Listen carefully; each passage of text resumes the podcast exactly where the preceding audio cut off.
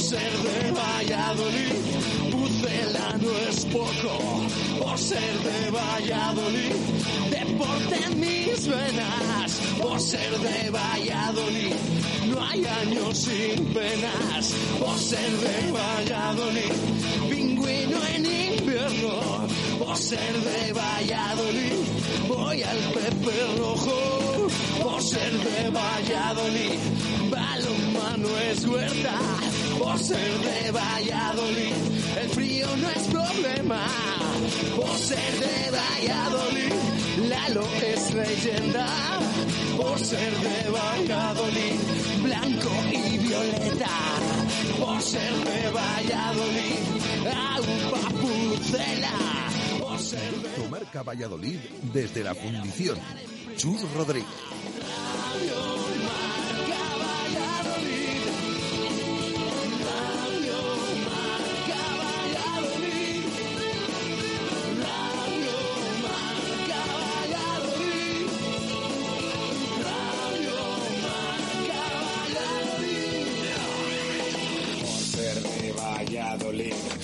Un triple es más triple en Pisuerga. por ser de Valladolid, Copa de la Liga, por ser de Valladolid, soy del chami del quesos, por ser de Valladolid, el deporte es esto, por ser de Valladolid, se sufre hasta el 90, por ser de Valladolid, las chicas también juegan, por ser de Valladolid, y básquet con ruedas, por ser de Valladolid, yo siempre voy con el puzzela.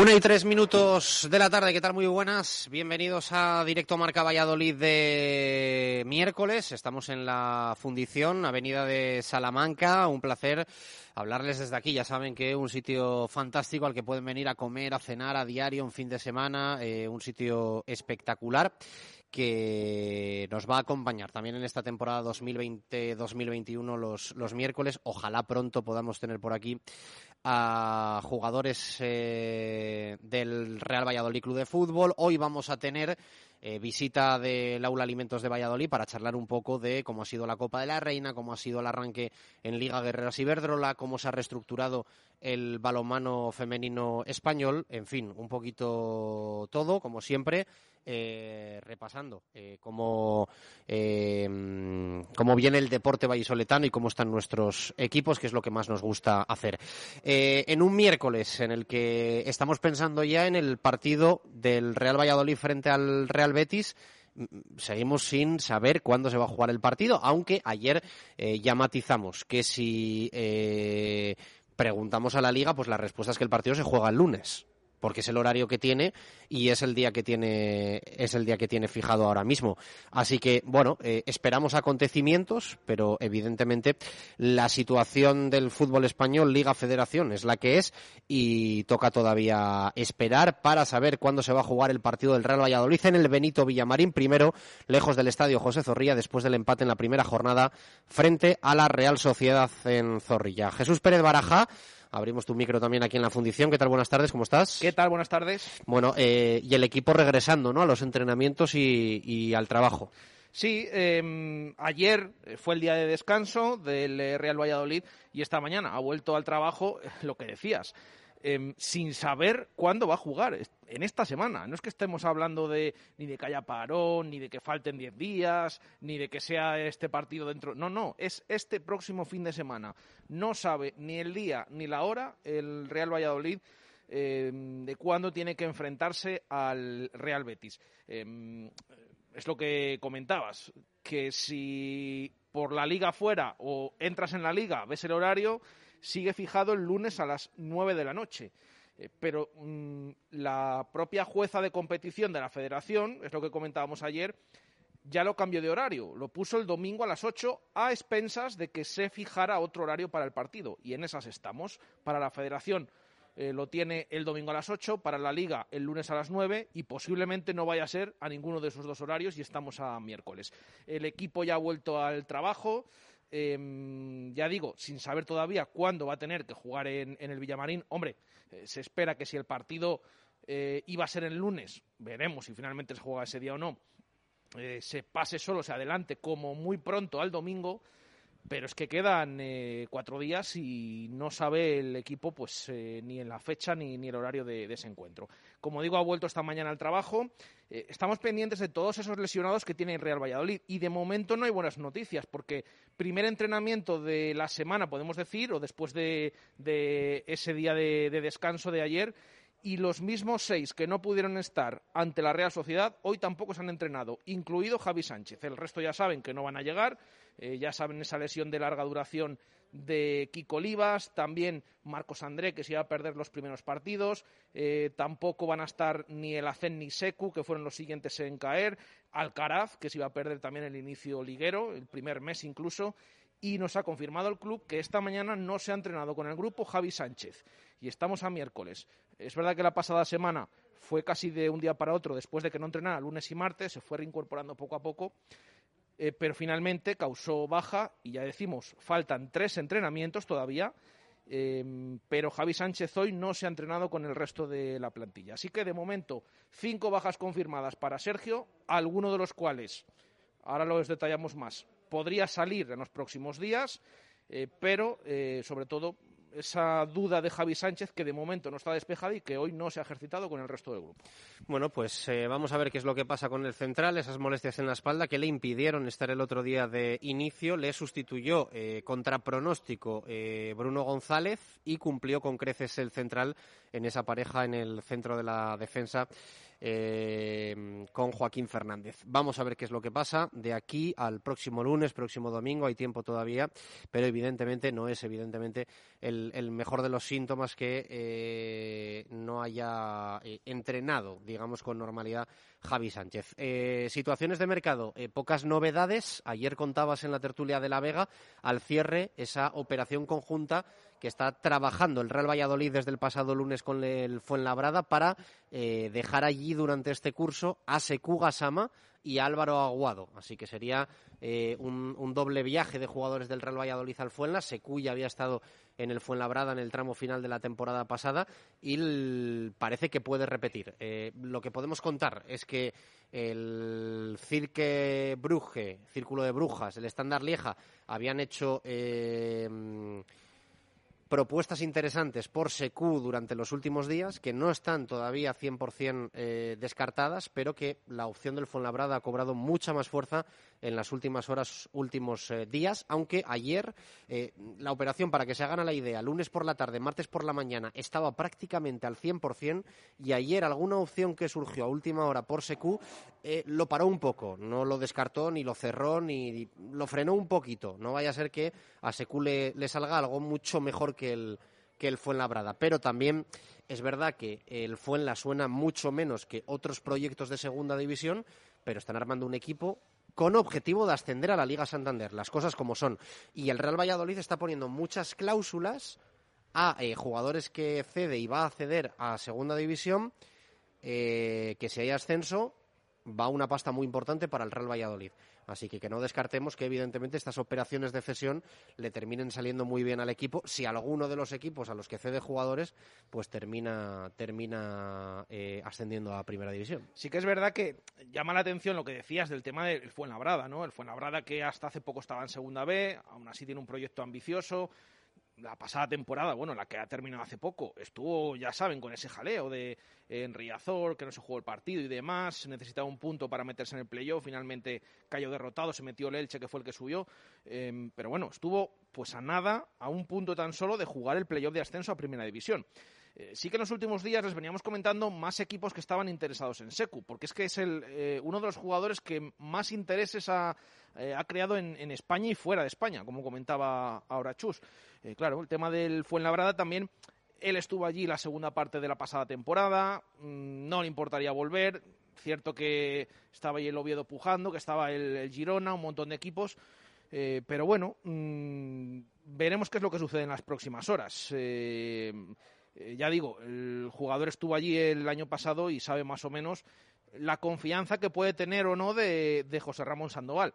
Eh, claro, esta operación les decimos eh, cesiones y es operación conjunta, lo del tema de Secu y lo del tema de, Aguado.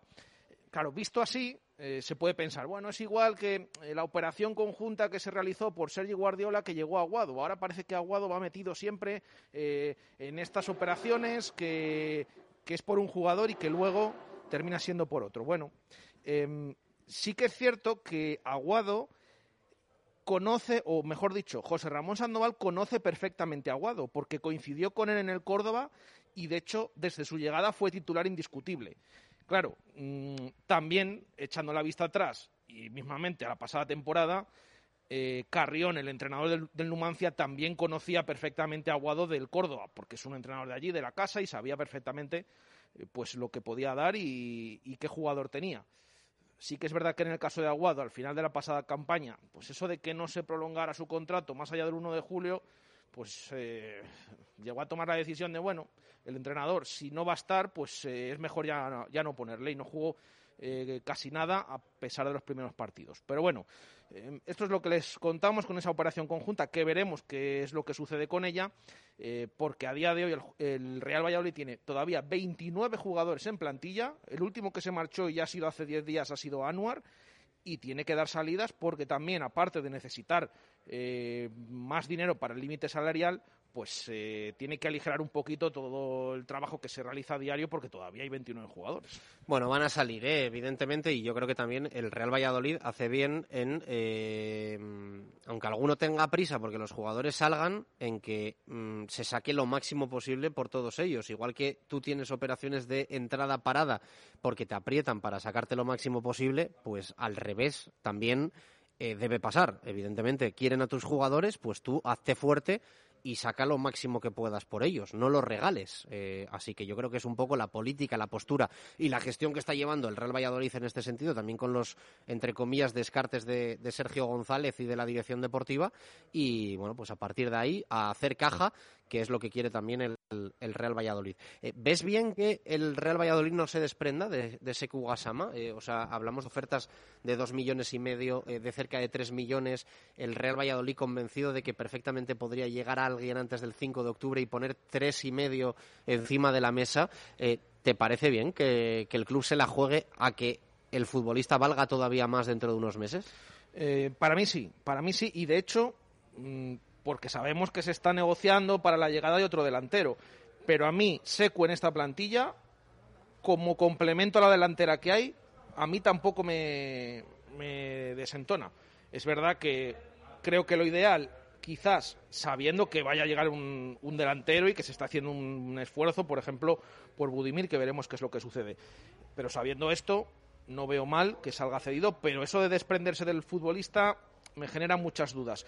Sí que pienso que se puede revalorizar, porque si ahora, después de media temporada en un equipo, sí estuvo en el Almería antes, pero eh, luego ya fue de más a menos, pero si en media temporada se ha revalorizado de esta manera, ha estado con el Real Valladolid haciendo la pretemporada, ha tenido opciones incluso de quedarse, em, y es un jugador muy interesante y ha levantado el interés de numerosos equipos de España y del extranjero, yo creo que no es mala idea intentar cederle, nunca desprenderte y luego en un futuro ya veremos si te puede valer o si incluso lo puedes vender por más. Bueno, ya habéis tenido rueda de prensa telemática de Waldo Rubio, que ha dicho de una posible salida. Pues la verdad que no ha querido comentar mucho de una posible salida. De hecho, ha llegado a comentar que, que bueno, que él no sabe nada, que en ningún momento ha tenido eh, un ofrecimiento claro de marcharse a otro equipo, que eso se lo dejaba a sus representantes y al club eh, y que él se dedicaba a, trabajar. De hecho, ha reconocido que no ha tenido una conversación íntima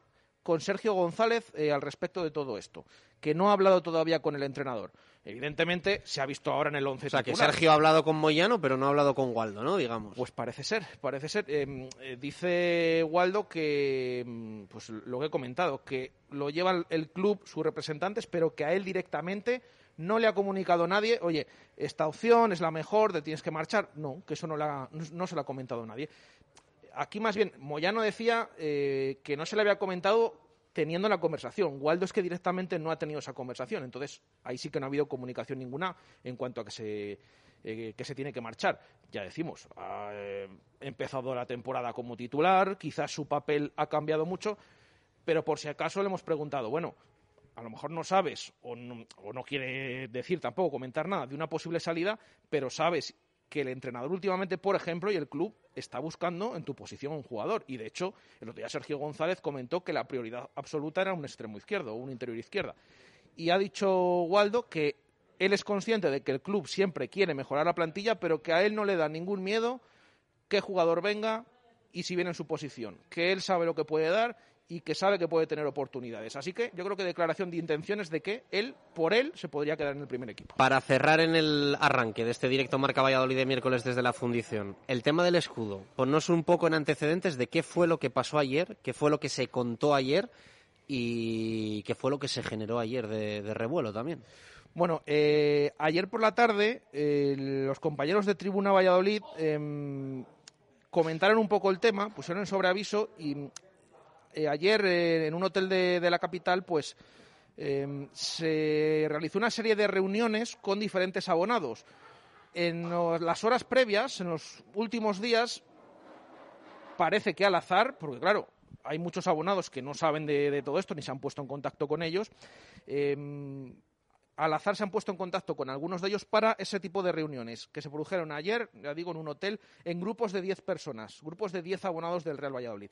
En esas reuniones eh, del Real Valladolid em, se les cuestionaba o se les preguntaba por determinados aspectos a mejorar del club, pero sobre todo lo que más ocupó ese tipo de reuniones fue em, un posible cambio de escudo, que es lo que bueno estaba tenía en mente está estudiando el club y quería conocer la opinión de, aficionados.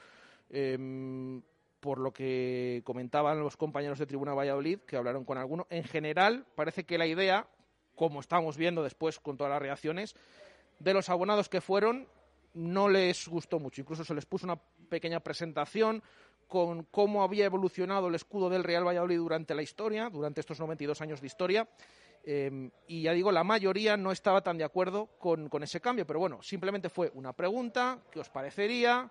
¿Qué pensáis? Modernizar la imagen, el tema de proyección internacional, un poco cambio. Recuerden que en los últimos años hemos visto esto en algunos clubes, como por ejemplo el Atlético de Madrid, esta temporada en el Deportivo Alavés, eh, antes que en el Alcorcón, que definitivamente ha cambiado el escudo, y luego algunos cambios que han sido solo para un año, coincidiendo con fechas históricas y demás. Bueno, pues acercamiento, podemos decir, del Real Valladolid a sus abonados para preguntarles qué les parecería un posible cambio o modificaciones en el escudo. Bueno, de este tema hay que decir que eh, la reunión no la tuvo el Real Valladolid como tal, sino una agencia que el Real Valladolid encargó una consultora para eh, tratar diferentes temas, entre ellos este. Eh, el club esto no lo tiene como una prioridad, sí lo ve como un proyecto a medio largo plazo que tiene en la cabeza. Y eh, lo que no ha gustado mucho es el enfoque de, no sé si el mensaje que se trasladó en ese lugar fue equivocado o no, pero que en ningún caso esto es una cuestión de internacionalizar al Real Valladolid, que el cambio en todo caso eh, no atendería a ese motivo ni nada parecido. Eh, ya digo, no es prioridad, medio largo plazo, saben perfectamente lo que esto generaría en la ciudad y en el aficionado del, del Real Valladolid y también hay que decir que, bueno, pues el otro día, por ejemplo, veíamos un vídeo de David Espinar de las nuevas zonas del estadio en las que se veía alguna instalación eh, mm, con el escudo actual. Quiero decir, si esto fuese para ya, para un mes, para dos meses, para media temporada, el Real Valladolid no estaría poniendo eh, el estadio bonito con el escudo actual del, del club. Con el bueno, escudo eso- y comparte incluso, ¿eh? eso siempre se puede quitar y evidentemente poner el nuevo. Pero ya digo que no se tiene como una prioridad y que simplemente lo de ayer, insisto, con empresa consultora mediante, eh, lo que se hizo eh, fue pedir opinión y tantear como de otros temas. Eh, esto es como si ayer hubiesen preguntado ¿qué les parecería a ustedes cambiar el nombre del estadio José Zorrilla? Pues se hubiese liado lo mismo. Entonces, bueno, son temas que se tratan, se comentan y yo creo que al final también es eh, evidente que estas reuniones, encuentros, el Real Valladolid los hace y con aficionados, socios, abonados, eh, precisamente para saber su opinión. O sea, que yo creo que es lo que hay que hacer. No tomo la decisión es. por mi cuenta y adelante. Por ejemplo, el año pasado se montó la Mundial eh, cuando salieron los abonos con ruptura de zonas, de familiares, de precios, y el Real Valladolid rectificó. Eso nunca hubiese pasado, ese lanzamiento de esa campaña de abonados, si se hubiesen sentado con esos 50 abonados a plantearles esa situación. Así que yo creo que es un poco lo que, lo que va cambiando el Real Valladolid para contar con la opinión de sus abonados, que es lo que tiene que hacer. Es lo que comentábamos ayer en la tertulia desde el Hotel La Vega. Nos decía algún eh, aficionado que nos acompañaba, algún tertuliano, eh, que bueno, que como punto de partida valoraba que se hubieran puesto en contacto con, con los abonados. Mm, Esto es así. Eh, También, esto es una cosa que tampoco viene de ahora, ¿eh? Esto ya se lleva comentando más tiempo y de hecho mm, hay aficionados que eran conscientes de todo ello antes de, de que se haya producido esto. Y luego en el tema, estoy de acuerdo, en el tema de la renovación de los pasillos del estadio y demás que hemos visto en esas imágenes de David Espinar, es que no solo hay escudos enteros, diferentes partes del escudo están en, en- otras zonas, como en el acceso a vestuarios y demás o al campo. Es decir, que esto se ha hecho nuevo ahora. Pero bueno, que esto es lo que ha pasado ayer, ha sucedido, y esa consulta que se ha hecho abonados por un posible cambio de escudo que ya se vería en un futuro si se Bueno, realizaba. la polémica del escudo le ha dado una tregua a la polémica Moyano. Eh, una y 23 minutos de la tarde. Vamos a hacer una pausa desde la fundición. A la vuelta hablamos un poquito de balonmano, del Aula Alimentos de Valladolid, que lo merece, arrancando también temporada 2020-2021. Lo comentamos con Miguel Ángel Peñas y con Elba Álvarez. Directo Marca Valladolid desde la fundición. Chus Rodríguez. ¿Tienes una casa nueva o vas a reformar la tuya? En Rodríguez Palomares puedes encontrar todo lo que necesitas. Tu salón, dormitorio, sofá, cocina, baño, dos plantas de exposición en la calle Nicolás Salmerón 9. Rodríguez Palomares, tu centro del mueble en el centro de Valladolid. ¡Wala! Eso será lo que hagas cuando entres por primera vez en la fundición. Mmm. Esa será tu reacción cuando pruebes los platos de la fundición. Porque en la fundición encontrarás un lugar espectacular. Su ambiente, su decoración, sus actuaciones, su cocina. Más de un año a tu lado nos han convertido en un sitio único en Valladolid. Menú diario, cocido los miércoles y abierto todos los días.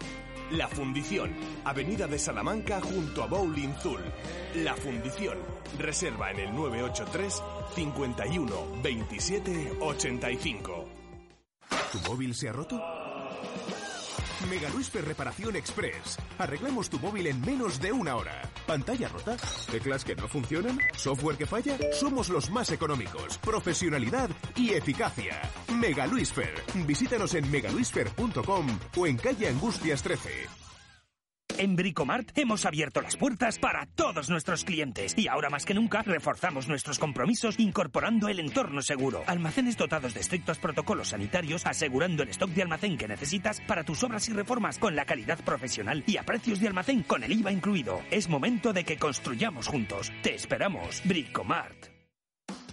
En Mundo Industria ya hemos cumplido 30 años siendo tu almacén diario y lo vamos a celebrar con las ofertas más especiales. Mundo Industria, especialistas en fijación y soportación. Mundo Industria, los mejores precios en primeras marcas de herramientas y siempre dando soluciones a los montajes más complicados. Mundo Industria, 30 años ofreciendo lo mejor a nuestros clientes. Mundo Industria, Polígono San Cristóbal, calle Aluminio 20 o mundoindustria.com. Por fin damos con un magnífico ejemplar dormitando a la sombra de un árbol. Cuidado, parece que despierta y se prepara para rugir. Explora la ciudad con el nuevo GLA de Mercedes-Benz. Un subsalvaje con cambio automático por 399 euros al mes, todo incluido con Mercedes-Benz Renting. Hasta el 30 de septiembre. Consulta condiciones en tu concesionario. Adarsa, concesionario oficial Mercedes-Benz en Valladolid. Nuevas instalaciones en Avenida de Burgos 49. Protección y seguridad. Estas son las máximas en Paraíso 13, porque en Paraíso 13 todos nuestros clientes pueden estar tranquilos en nuestras instalaciones. En Paraíso 13 hemos adoptado todos los protocolos de higiene y seguridad para disfrutar como antes sin correr ningún tipo de riesgo. En Paraíso 13 os estamos esperando para disfrutar de los buenos momentos y de todo el fútbol en directo. Paraíso 13, calle Ramón y Cajal, frente al clínico. Directo Marca Valladolid desde la Fundición. Chus Rodríguez. Una y 26 minutos de la tarde, aquí continuamos en la fundición en la terraza, porque todavía acompaña el buen tiempo estos días en Valladolid y nos lo permite. Ya tendremos eh, tiempo dentro de unas semanas, meses, de estar dentro en el gran comedor de aquí de la fundición con, con el cocido. Eh, Marco Antonio Méndez, ¿qué tal? Buenas tardes, ¿cómo estás? Buenas y marcadas tardes. Ya ves, bien acompañado, y no lo digo solo por ti y por Jesús Pérez Baraja. Muy bien acompañado, eh, sí, sobre todo por la, por la visita que tenemos hoy aquí, que es la, la primera de la temporada. Cortan la cinta Miguel Ángel Peñas y Elba Álvarez en representación del Aula Alimentos de Valladolid para ameritar también la Copa de la Reina eh, que han tenido en, en tierras malagueñas, en, la, en Alaurín de la Torre y el buen comienzo también de, de Liga, de Liga Guerreras. Eh, Miguel Ángel, ¿qué tal? Buenas tardes, ¿cómo estás? Muy buenas tardes. ¿Qué Bien. tal todo? Bien, bien, bien. Aquí eh, empezando la temporada como se puede y como las situaciones que estamos pasando, la verdad que muy contento porque estamos jugando. ¿Qué tal, Elba? Muy buenas. Muy buenas. Pues bien, ¿no? lo que dice Miguel. Contenta por haber empezado la temporada, por poder jugar, que no todos los deportes pueden decir lo mismo. Nada, aquí estamos. Bueno, eh, Es una pena que no la veamos la sonrisa, porque es una de las que Sí, tiene sí, mejores bueno. sonrisas en el equipo. Cuando juega también, cuando juega también, sí, sí. Eh, va- ¿Vas cogiendo galones aquí en el proyecto de, de Miguel Ángel? Bueno, ya después de un año sí que pues los conceptos que son eh, del aula fundamentales de toda la vida ya los tengo más o menos pillados y bueno, eh, Miguel siempre ha confiado en mí desde el primer momento y es lo que me ha dado que bueno ahora pueda tener esos minutos que me den bueno pues ese protagonismo que bueno tampoco me gusta llamarlo así. Contento, Miguel Ángel, con el arranque. Eh, sé que me vas a decir que no te gustó la última media hora el, el otro día en, en casa, pero bueno, la Copa buenas sensaciones, ¿no? El rival que había en semis también. Hay equipos que, que crecen mucho últimamente, muy por encima de las posibilidades. Es la realidad del, del aula alimentos de, de Valladolid, así que entiendo que satisfecho, ¿no? Sí, sí, muy contento. Una vez más eh, hemos conseguido doblegar a, un equipo como Guardés, que evidentemente, aunque ya se hace como costumbre y parece que tenemos que hacerlo siempre, ¿no? El día que perdamos parece que va a ser una catástrofe seguramente contra Guardés, porque lo estamos últimamente eh, haciendo eso habitualmente, ¿no? Entonces, bueno, contento estoy. Estoy muy contento con lo que ha pasado. La semifinal no salió el mejor partido, pero a pesar de todo debo estar muy contento de, de- de cómo ha sido la- la evolución del equipo en la Copa. Y también eso iba a decir yo del comportamiento de las jugadoras, de las antiguas, del estado de forma en estos inicios de temporada, eh, también en la pretemporada y lógicamente también de las cinco jugadoras nuevas, nuevas consideramos como tales, que se han incorporado. Sí, muy contento, muy contento porque rápidamente ellas eh, han entrado sobre todo en, lo que es el, el ADN nuestro, ¿no? el de correr, el de pegarse cada acción, el tal, han entrado en eso, luego evidentemente los conceptos que se refieren a lo que es el acoplamiento, el, situaciones de, emparejados dos a dos, tal. Hombre, lógicamente eh, no es tan fácil, no es tan fácil, eso, requiere más tiempo. Pero lo que es el, trabajo, el esfuerzo y lo que significa el aula, creo que lo han entendido muy pronto. Bueno, Maya ya lo conocía, ¿no? Por eso decía yo lo de cinco. Sí, eh, eh, lo han conocido muy pronto y han sido capaces de, asumir esa situación. Y la verdad que no puedo decir otra cosa que tanto, mira, igual que ella vino el año pasado eh, con un grupo y tal, y, les costó, costó hacerse al, trabajo más tiempo. Este año sí puedo decir que, se ha anticipado todo eso un poco, ¿no? Y estoy más contento quizá por eso. En el vestuario, ¿has notado, Elba, que hay alguna diferencia respecto a la temporada pasada cuando tú llegaste? En comparación con respecto a esta, en la que han llegado otras nuevas y a lo mejor ha habido más acercamiento de principio. Bueno, yo creo que el aula se caracteriza por, como decimos, el equipo piña. Como decimos otras. Sí, eso es. Y bueno, la verdad es que es encantador llegar a un club y que te reciban con los brazos abiertos, como viví yo el año pasado. Y yo creo que eso es, ha sido exactamente lo mismo que ha pasado, que ha pasado este. Eh, bueno, Maya ya sabía lo que era esto, pero bueno, las demás yo creo que han sido muy bien bienvenidas y creo que el espíritu de equipo Piña se mantiene año tras año, vaya y venga quien, quien sea. Así que bueno, por esa parte yo creo que estamos igual, o sea, igual de unidas y con las mismas ganas de siempre. Parece hasta, lo veo yo desde aquí, ¿eh? y con mi edad, por supuesto, y con la experiencia de haber vivido otros vestuarios, pero parece hasta eh, obligado que el clan de las veinteañeras deba de anexionarse porque no queda otra solución, no queda otro remedio, ¿no? Unas que sois veinteañeras que ya estabais y otras que llegan ahora y que lógicamente tienen que vivir de ello, tienen que nutrirse así. Sí, la verdad que sí que tenemos ahí un pequeño clan, ¿no? Las que somos más jóvenes y de cerca de los 20 años. Pero yo en realidad por lo menos en mi opinión no noto ninguna diferencia. Puedo estar tanto con las de mi generación y de mi edad como con gente más veterana que lleva más años en el equipo que la relación pues va a ser la misma, el mismo trato y la verdad es que es un, es un lujo por, por esa parte, ¿no? Poder eh, estar en cualquier momento con cualquiera del equipo y sentirte que estás a gusto y, en casa.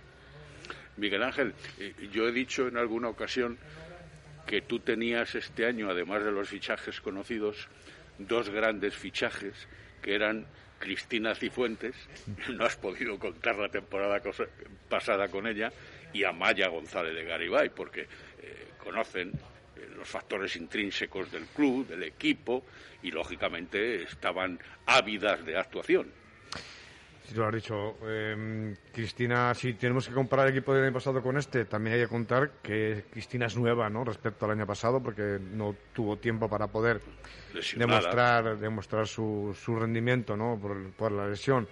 Creo que es un beneficio muy grande. La diferencia entre que esté Cristina y que no esté Cristina es grandísima en este en este club por todo, ya no por su juego, sino por su eh, carácter ¿no? dentro de la pista, en momentos importantes de, de, partido cuando hay que sacar un grito, una voz a una compañera, es ella la que, la que lo puede hacer por su, por, bueno, por su entidad dentro de la trayectoria dentro del club y luego eso, que, que la verdad, yo, y a Maya en ese caso, lo mismo, Maya no tiene que adaptarse a nada, porque lógicamente nos conoce cómo funcionamos. Sí que es cierto que el club... Y además juega en un puesto también más fácil para, para desarrollar movimientos tácticos o Sí, es cierto, de que el club ha cambiado el equipo, no, no el club. El equipo ha cambiado mucho de cuando se fue Maya a este momento y tenemos que pensar tenemos que pensar que ella también tiene que adaptarse un poco a, la exigencia sobre todo que la tiene ya no nos vale el que bueno que somos el equipo humilde que tal ya tenemos que empezar a pensar que tenemos que estar entre los cuatro primeros por ejemplo ahora no yo, te iba a preguntar si Amaya ha cambiado, porque decías tú, el, el, aula ha cambiado cuando Amaya no ha estado. ¿A Amaya la has notado diferente o...? Amaya, Amaya mm, ha pasado unos años la mujer ahí, bueno, pues con la lesión sobre todo, que le ha hecho sufrir mucho, y Amaya, Amaya la veo mucho más feliz, mucho más contenta.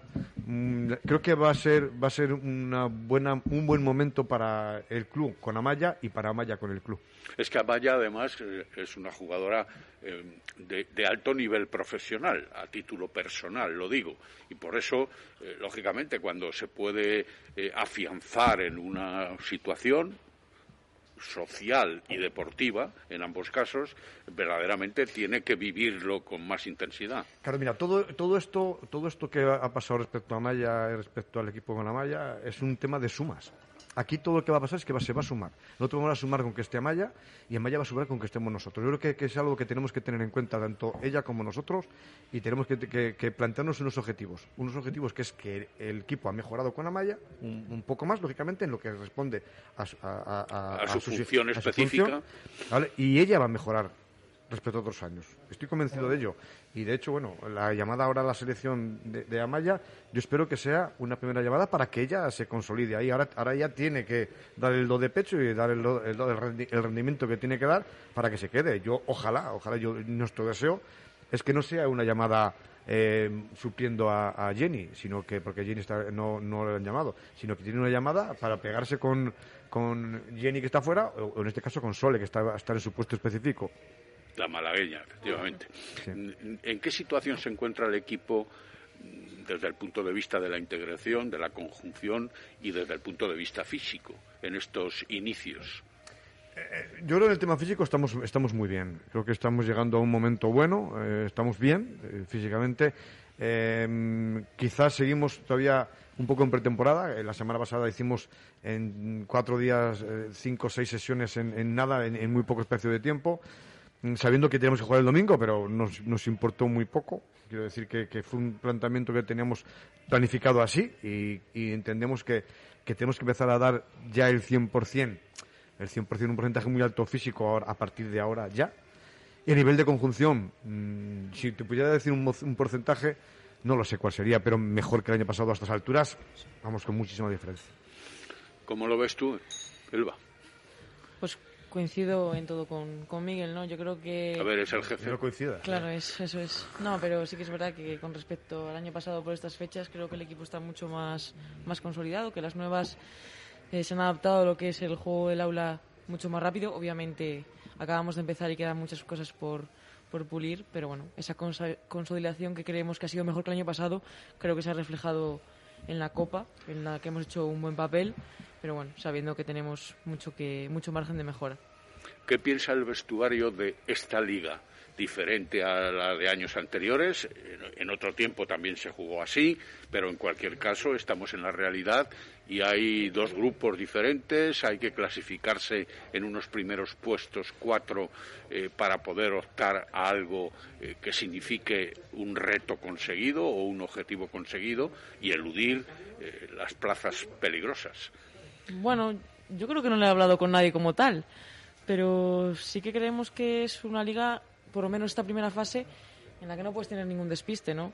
En los que los partidos que tú crees que tienes que ganar tienes que ir con todo, ¿no? Y, y sacarlos adelante porque eso es, una derrota inesperada te puede llevar abajo la tabla y que la liga sea tan corta no te permite recuperar esos puntos, esos puestos. En el caso de que, bueno, quedásemos eh, entre las cuatro primeras, pues ne- necesitaríamos ir con la máxima puntuación posible porque en la segunda ronda pues esos, esos puntos se mantienen. ¿no? Se arrastran los puntos. Se arrastran, sí, entonces, bueno, pues, sabemos que es más rara, ¿no? Por la situación que nos toca ahora, pero obviamente con, con las mismas ganas como si fuese una competición como años anteriores y pues queriendo estar entre las cuatro primeras con la máxima puntuación posible. El puesto 2, el 4, el 6, el 8, el 10, el 12, grupo A, donde está Aula, con Veravera, Guardés, Málaga, dos equipos canarios. Bueno, tu opinión sobre, sobre ese grupo, porque tiempo tendremos de hablar luego de la fase definitiva. Bueno, te cuento lo que dicen los, los, los sabios, los que saben, ¿no? Venga. Ha- Hablan de que hay tres equipos que están, están Entre ellos te por arriba. incluyes tú. Eh, yo, yo, bueno, te digo lo que los sabios dicen que, que Málaga, Veravera y Guardés están por encima, que luego nos ponen nosotros como cuartos, luego dicen que hay tres por debajo, que son los recién ascendidos, que son los dos, los dos de las islas. Pereda y los canarios. eso dicen, y luego Zuazo. Entonces, si según esa, esa situación, Zuazo, Zuazo y nosotros nos tendríamos que pegar por ese cuarto puesto, ¿no? Eh, entonces, nosotros, de todas formas, ah, bueno, otro día les di una primicia a las chicas, que es una, una cosa muy importante, es que es que, que sepan que vamos a perder algún partido. Claro, yo en esta primera fase no lo veo. No, yo tampoco, quiero que lo sepan, para cuando lo perdamos, que sean conscientes de que pasa eso y que, y que no pasa nada, es decir, que vamos a perder un partido. que vamos a perder algunos, seguro. Pero sí que tengo claro que, que nosotros queremos entrar, entrar sí o sí entre los cuatro primeros. Todo lo que no fuera así para nosotros sería, sería un drama, ¿no? Eh, y, y luego, y luego mm, si entrar entre, entre los cuatro primeros es una gran ventaja para nosotros, pero también para el espectador. Date cuenta que la siguiente fase ya no tendrías que pegarte con, no, enfrentarte a ningún equipo de los de abajo, de los que en teoría vas a ganar de 10, como pasó Va- el otro día. vas a por el vas a- y la Vas a clasificación. pegarte cada partido, va a ser para pegarte. Con para grandes. pegarte contra equipos grandes. No va a haber ningún partido ya malo. Ya todos los partidos van a ser. Sí, es casi, arriba, es casi uno como una copa, digamos, ¿no? Lo que Eh, nos gusta jugar. Sí, es, es que es lo que, tú lo has dicho, lo que, go- lo que goza jugar, ¿no? Que, que un partido de tú a tú que tienes opción de ganar o de perder. Que al final te- tenemos que plantearnos que es lo mejor. Jugar los partidos que tienes opción de ganar o que perder. Porque nosotros, en- hombre, ganar en, en- en el campo de Veravera, pues es muy difícil. Ganar en Málaga es muy difícil. O ganar es muy difícil. Pero aquí, aquí nos tenemos que, darnos cuenta de que podemos perder. Pero que tenemos la opción de ganar a cualquier equipo.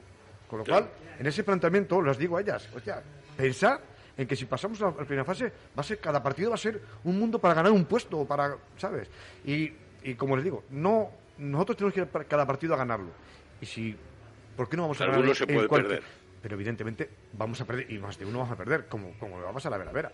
Con lo cual, hay que ser sensatos a la hora de ganar, pero también, sobre todo, ser conscientes de que podemos perder y que eso nunca nos va a desviar del objetivo. Y, y esta circunstancia liguera diferente te ha obligado también a planificar determinados meses de la temporada de forma diferente? Si todo está Porque hay que dar el do de pecho mucho más adelante, aunque ahora también hay que dar un do de pecho. Nosotros tenemos el, el planifica- el- lo que hemos planificado ahora mismo está planificado para llegar al día de Zuazo lo mejor que podíamos. Ajá.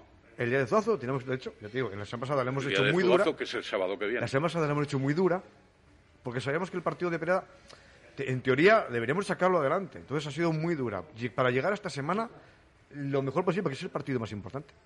Es el partido más importante. Si nosotros ganamos, a- ganamos a Zuazo fuera de casa, no sé que en casa nosotros somos un equipo muy difícil de batir. Si ganamos fuera de casa es uno, uno- un punto muy importante para decir, estamos más cerca, mucho más cerca de entrar entre los cuatro mejores. Afortunadamente también en esta temporada se vuelven las tornas, pero no hay tanta ruptura como la temporada pasada de jugar dos partidos al mes y luego desaparecer eh, a lo mejor 30 días o veintitantos sin competición. Bueno, Aquello evidentemente no quieres que vuelva, aunque ahora hablaremos de selecciones, pero sí esto es más atractivo. Sí, sí, bueno, es eh, eh, lo que es at- atractivo. La verdad que ahora tenemos un parón por el tema de las elecciones. ¿vale? Y luego hasta el día 11 de 14 de noviembre, que ya ahí se paraliza todo por el campeonato de la selección nacional. De Europa. Europa, campeonato para la selección nacional. Y luego a partir de ahí ya, ya todo va a ser puf, mm, duro, durísimo, duro, durísimo, porque va a ser todo prácticamente, sí vamos a tener que jugar miércoles, que vamos a tener que jugar, bueno, situaciones que quizá no estamos acostumbrados, pero va a pasar, va a pasar porque vamos a, ju- a jugar contra equipos que juegan en Europa, vamos a, tener que, que, bu- que buscar situaciones que quizás sean anormales para nosotros, pero bueno, tenemos que convivir con ello y creo que tiene que ser así. Y nosotros preferimos jugar mucho y muy seguido que no con parones como, como ha pasado otros años. O sea que lo de Europa fastidia en esta, en esta temporada. Lo digo porque se juega entre semana. Bueno, antes también había partidos entre semana, pero Sí. Europa se jugaba en domingo. Sí, Y- sí, no, se se está jugando en domingo Europa. Por eso Claro, digo que nos va a tocar a jugar nosotros co- como jugamos co- la segunda fase, va a ser contra todos, todos partidos contra equipos que están jugando en Europa, con lo cual posiblemente nos toque jugar muchos miércoles. Entonces, si es que los equipos que están en Europa consiguen seguir adelante, claro, en la competi- su competición. La selección, Elba. Ahí estamos otra vez, acompañada de tus compis Sara Molés y, eh, Y Danila. y Danila So Delgado, efectivamente. Pero ah, es la primera llamada, ¿no? De Imanol Álvarez, en este caso, quiero decir. Y esperemos que no repercuta negativamente la pandemia, como pasó la temporada pasada. Pues sí, la verdad que, que muy contenta por mí y por mis compañeros, ¿no? Porque, bueno, cuando te llama la selección es cuando te das cuenta de que el trabajo que, que haces en el club, pues, da sus frutos, ¿no? Y, pues, como tú dices, pues, con ganas, ¿no? Sí que nos quedamos ahí porque, bueno, sí que las tres habíamos estado convocadas en marzo para ir a un torneo en Rusia, que se tuvo que suspender por la pandemia. Y ahora, obviamente, pues, las, las ganas están multiplicadas, ¿no? y pues eh, pues con las expectativas de preparar el, el mundial que también nos retrasó la pandemia de julio a, diciembre, ¿no? Y pues muy contenta encima de, de ir con un grupo, con la generación que en mi caso es la de 2000-2001, que bueno, que yo estoy encantada siempre con ellas. Generación conocida para ti, especialmente, un poco menos para Sara Molés, que ha ido después, pero también para Danila, a pesar de sus 17 o 18 años. ¿Qué diferencias notables existen o sufres de jugar en el aula de una determinada manera a tener que jugar o no jugar en la selección? Bueno, pues la principal es el puesto, ¿no? Yo en... sí que es verdad que, en el aula intento alternar central con lateral derecho, pero bueno, bueno, normalmente suelo estar más en los laterales, pero sí que es verdad que en la selección, por lo menos eh, estas últimas concentraciones que he ido, únicamente he estado en la posición de, de central, así que bueno, ahí estaría una diferencia. Y luego sí que es verdad que bueno, el juego del aula es muy rápido, ¿no? Eh, queremos cuanto menos estático se juegue mejor porque se nos da mejor. Entonces es otra diferencia porque bueno selección sí que es más juego estático con jugadas. Sí que corremos contra ataque contra gol pero bueno no le damos tanta importancia o, o lo priorizamos como, como hacemos aquí. Así que esa es la, la principal diferencia. También que aquí pues estoy acompañada de jugadoras más veteranas como Tere por ejemplo Chris que siempre te pueden dar ese consejo que sabes salida que vas a utilizar bien a un determinado momento. En la selección, pues al final somos todas jóvenes, todas pecamos de, de, no tener esa experiencia y bueno, en esa, en esa fase sí que, bueno, esa parte sí que, sí que lo noto. Pero bueno. Cara y cruz de la moneda, y con esto termino con una curiosidad para ti. Carlos Viver en la grada, tú 10 goles anotados en los cuartos de final ante Guardés. Dos días después, Carlos Viver en la grada, Carlos Viver, para los no puestos en balonmano, es el seleccionador absoluto femenino. Y tú que anotas un gol, si no recuerdo mal. No sé si ¿Cómo fue aquello? ¿Cómo fue aquello? ¿Cómo lo viviste? Vamos. Bueno, la verdad es que cuando me meto en el partido me meto y yo no, la verdad es que no, no suelo saber quién está en, en la grada. Luego sí que me di cuenta de que estaba él porque bueno, fue el que me dio el, el premio al final del partido de los cuartos. Pero bueno, al final yo cuando estoy jugando, juego por y para el equipo, la verdad es que no, no pienso en lo demás, pero bueno, obviamente contenta de que, bueno, de que ese partido que se, se me dio- bien, eh, pues bueno, estuviese allí presente, bueno, y que también estuviese en, en el de semifinales, que bueno, no, para que vea que no, no soy, soy una jugadora muy joven, que bueno, que lo normal es que sea bastante irregular y tenga partidos muy buenos y otros bastante peores. Y bueno, pues ya, que- habrá, ya habrá años para encontrar. que ya habrá esa- años y que ya encontraré algún día o llegaré a esa regularidad que, Y, bueno, y que para llegar, busco. y para llegar a ser guerrera. Ojalá. Eh, ¿Cómo os estáis adaptando a las nuevas medidas, eh, Miguel? ¿Qué estáis viendo así? ¿Qué es lo que más os cuesta? ¿Qué es lo más difícil? Aquí estamos haciendo el programa pues hoy con, con mascarilla, como debe ser. ¿Vosotros cómo lo lleváis? Bueno, pues mira, desde el principio lo que hablamos, hablamos con ellas ¿no? y con toda la gente que estamos alrededor. Eh, lo peor de todo lo que tenemos es estar con la mascarilla todo el momento, ¿no? Entonces, cuando nosotros llegamos a, la pista y la podemos quitar, para nosotros es una gran liberación, una liberación que no te puedes ni imaginar. Es decir, nos podemos quitar la mascarilla para poder y poder estar con la gente eh, sin mascarilla. Lo demás, pues como imagino, como todo el mundo, como estamos aquí ahora mismo con la mascarilla, no nos queda más remedio de que convivir con ello. Yo, la verdad que al final, al principio ha sido un poco molesto, pero luego ya haces, haces una rutina. Casi se habitúa uno, y ¿verdad? ya- el- lo raro ya es estar sin la mascarilla. Es lo más gracioso.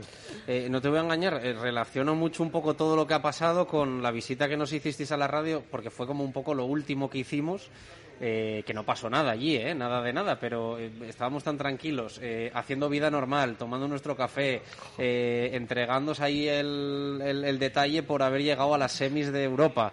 Y a los cuatro días todos encerrados en casa. Y fue como un poco, yo creo que fue lo último que hicimos normal. Fue un miércoles. Fue, lo ul- fue la última Y- vez que yo estuve en un sitio con gente tomando algo, hablando tranquilamente.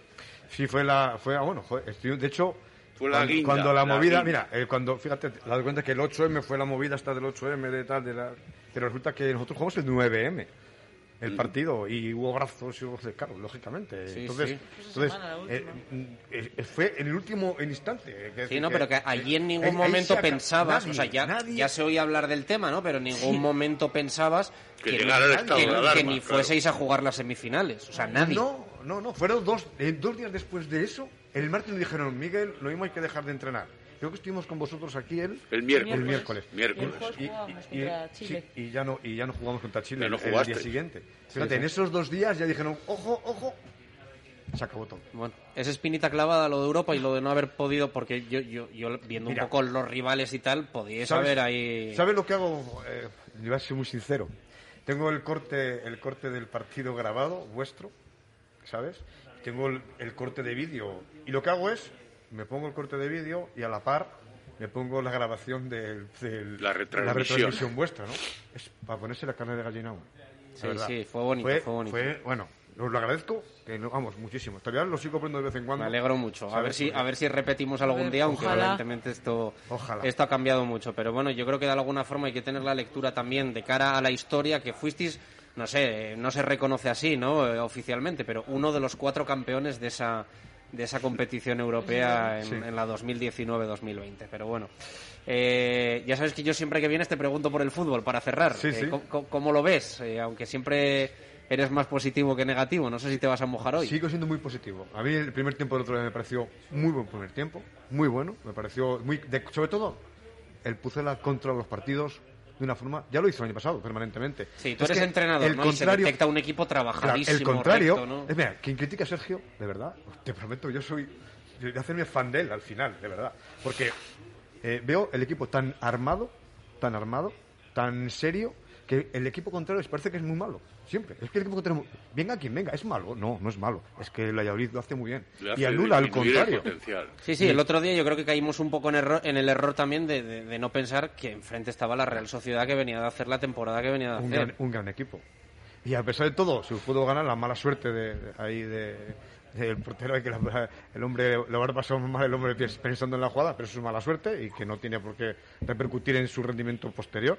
¿Sabes? Pero la verdad que me encantó el equipo la primera parte, sobre todo me gustó muchísimo. Muy bien. ¿Qué tal está Carmen?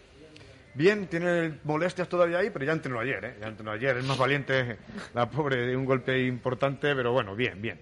Bueno, pues que esté en ese partido importante que tenéis el fin de semana. Gracias por la visita A y vosotros. que haya muchos éxitos esta, esta temporada. Gracias, Elba. Gracias, gracias Miguel Ángel. Peña. Gracias. Gracias, Marco. Muchas gracias a vosotros. Hacemos también. una pausa, ocho minutos para llegar a las dos. Continuamos aquí en la fundición, en esta terraza, nos lo permite todavía el buen tiempo.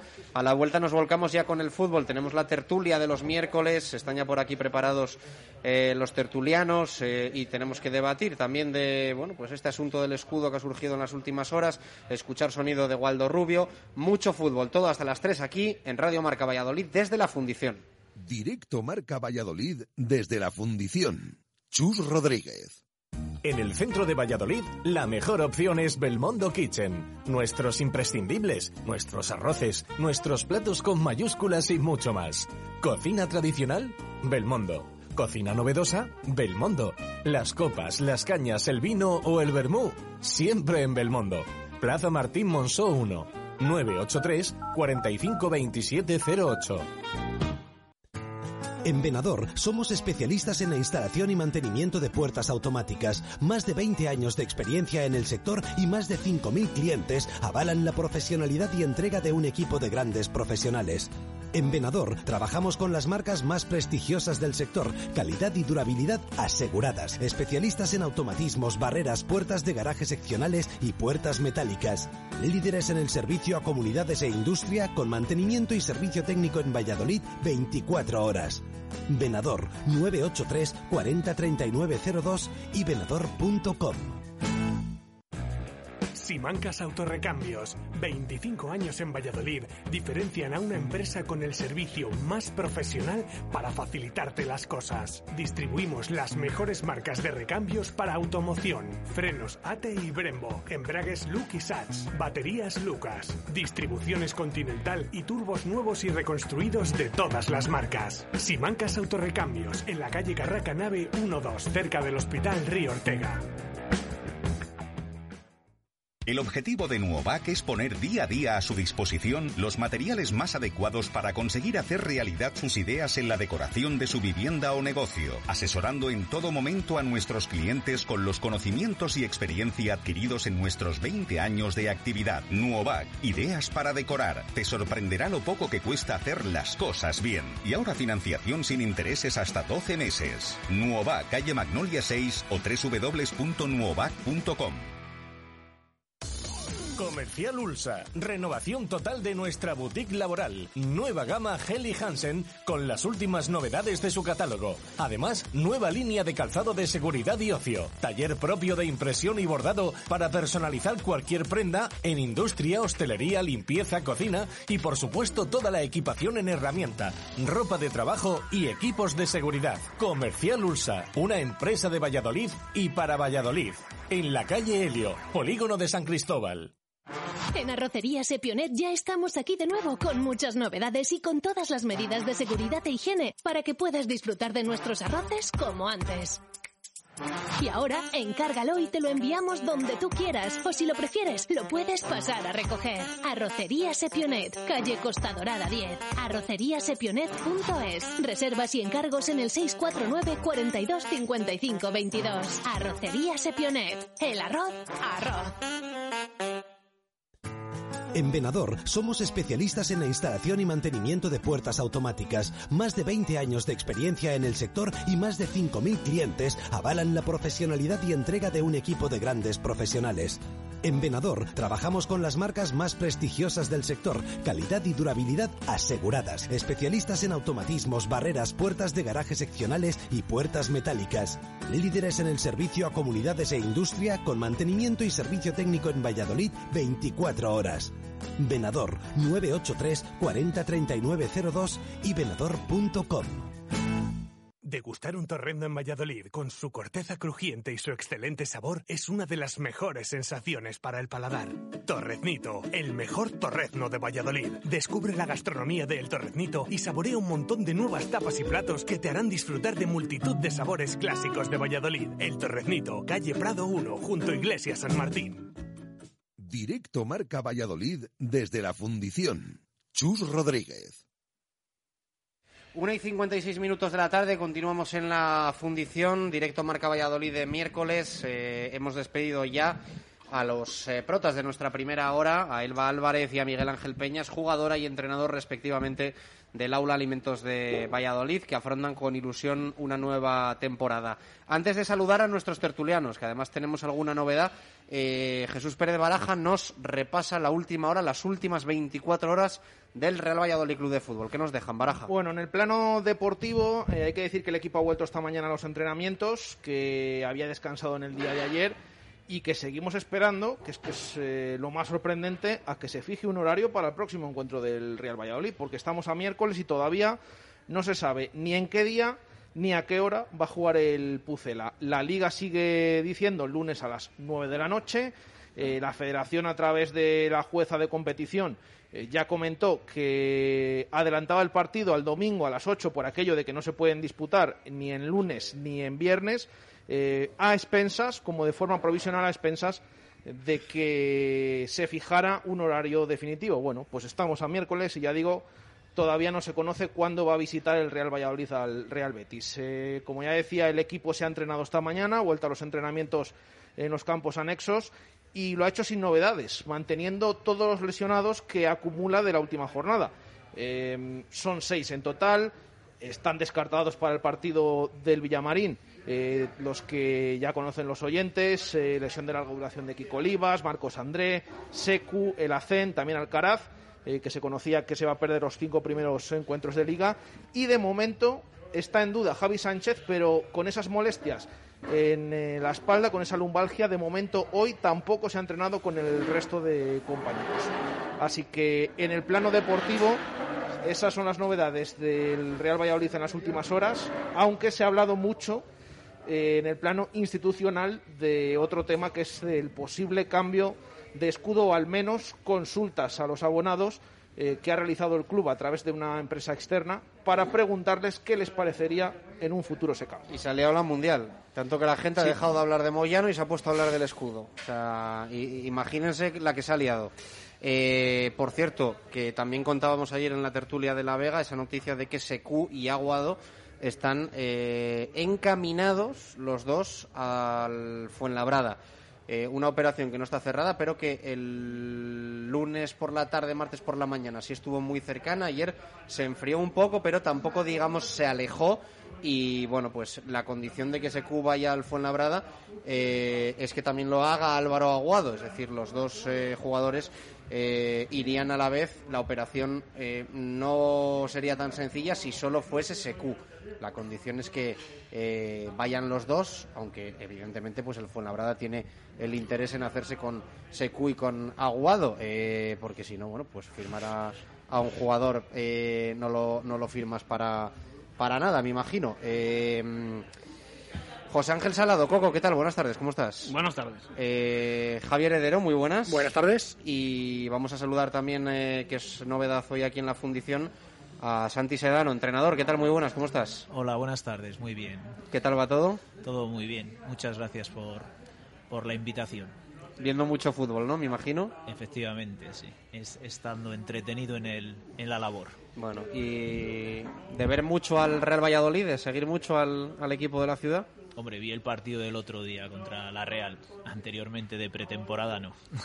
Bueno, eh, vamos a comentar evidentemente un poco todos los eh, temas de, de actualidad que nos deja el, el Real Valladolid Club de Fútbol, empezando por ese partido frente a la Real Sociedad y habrá tiempo después de hablar de la situación de, de Miguel, que está aquí eh, Javier Heredero con ganas de hablar de, de Miguel de la Fuente, pero lo primero lo Siempre. de lo de la eh, eh, que estás con, con Miguel. ha sido un verano muy, muy movido con Miguel, la verdad. Somos ahora. La gente se cree- que somos íntimos, ¿sabes, Miguel y yo? Que me hace mucha gracia. Pero bueno, que yo me lo tomo bien, ¿eh? ¿No ha cambiado de agencia o no? eh ya se dijo otro día a alguien en Twitter, tengo que hablar con él, tenemos que moverlo él y yo. Sabes que ahora soy el representante de Miguel en redes, soy yo. No, pues digo, eh, yo creía que había cambiado de agencia, que Estás me tú había hecho caso negocios, ¿no? y, y- y Ah. había cambiado de agencia cuando lo dije yo aquí, que me disteis palos. Pero, Pero- no, Miguel pero, no ha cambiado de agencia. Coco. No. ¿Eh? Miguel no ha cambiado de agencia. Por eso que creía que había cambiado, que era Javier Heredero el que le llevó. No, no, no, le sigue, le sigue, le sigue llevando eh, Bahía Internacional. El partido frente a la Real, que me, que me liáis, venga, eh, ¿qué os pareció? Eh, se habla mucho de esa primera media hora del Real Valladolid, pero evidentemente lo que hay que evaluar son 90 minutos. Coco, eh, el debate un poco es, ¿se vio al Real Valladolid de siempre o se vio a un Real Valladolid con, con matices? A ver, yo vi un equipo diferente en la primera parte y el mismo en la segunda parte. Eh, yo creo que eh, fuimos bastante más agresivos que otras veces en la presión arriba. No habíamos sido tan agresivos la temporada, eh, las dos temporadas que hemos que hemos jugado en primera división con Sergio. eh, yo creo que es la- el primer partido que vi yo que somos muy agresivos en la presión arriba. Y a mí me, gustó esa media hora de, de juego de la primera parte y me gustó porque empezamos a, a ver cosas eh, estirando el equipo cuando tenemos que atacar que hacía mucho que no, no le veía. Hacía muchísimos partidos y e incluso años que no veía yo esa, esa transición rápida de- del Real Valladolid. Basta recordar el gol que hacemos, que es un pelotazo de Nacho eh, al, al espacio de, de, Guardiola, que, bueno, ya solo el control que, hace Guardiola orientado eh, ya, da las intenciones de lo que va a pasar. Y sobre todo hay un detalle ahí mm, bueno, bueno, bueno, que es eh, la llegada de, un medio centro eh, a posición de remate en área, que eso hace mucho tiempo que no lo veíamos en, el Valladolid. Y a partir de ahí, pues la segunda parte yo creo que eh, con, con- eh, el gol que encajamos, eh, yo creo que bajamos también el pistón. Hay que darse cuenta que es el primer partido de, liga, después del Cristo que, que se ha montado con todo el COVID y todo. Y bueno, pues yo creo que hay que cogerlo también con, con alfileres, eh, eh, cómo están los equipos, etcétera. La Real venía con muchas bajas, eh, pero bueno, yo creo que eh, estamos en una línea que debe, para mí, ¿eh? debe ser ascendente con los jugadores que ha firmado el Valladolid y no podemos eh, encapsularnos en defender solo. Yo creo que tenemos ya eh, piezas arriba para poder hacer mucho más daño del que estamos haciendo y a partir de ahí crecer. Santi, ¿tu opinión?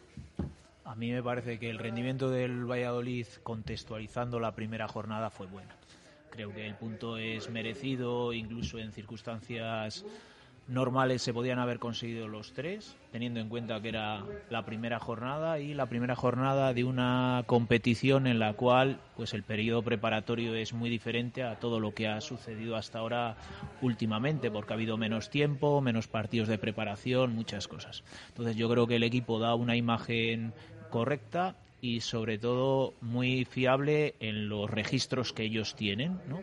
Valladolid en repliegue intensivo pues concede muy pocas ocasiones, sí que se animó un poquito más a realizar una presión más adelantada que fue alternó el éxito, había, había veces que sí que consiguió recuperar el balón y otras veces se, se vio superado, pero bueno, son unos automatismos muy complicados de, de ir metiendo y a lo mejor, bueno, pues todo requiere su proceso y creo que dentro de la línea de actuación de ser la primera jornada, el primer partido, eh, una preparación escasa, el equipo en las cosas que tiene ya vistas de otras temporadas ha sido realmente fiable. Presión, Santi, que entiendo genera mucho desgaste físico, ¿no? Que es también otro de los temas que se comenta mucho de que el equipo, bueno, pues acabó también. Es verdad que los últimos últimos minutos estuvo bien, incluso con opciones de victoria.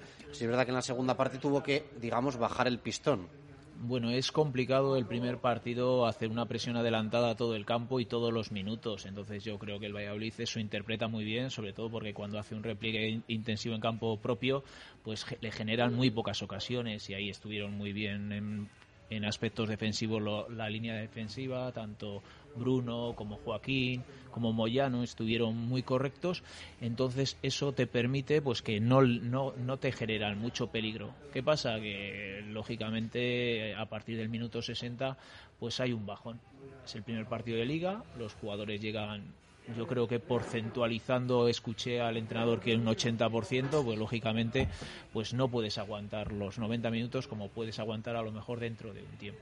Entonces ahí un poquito está la línea.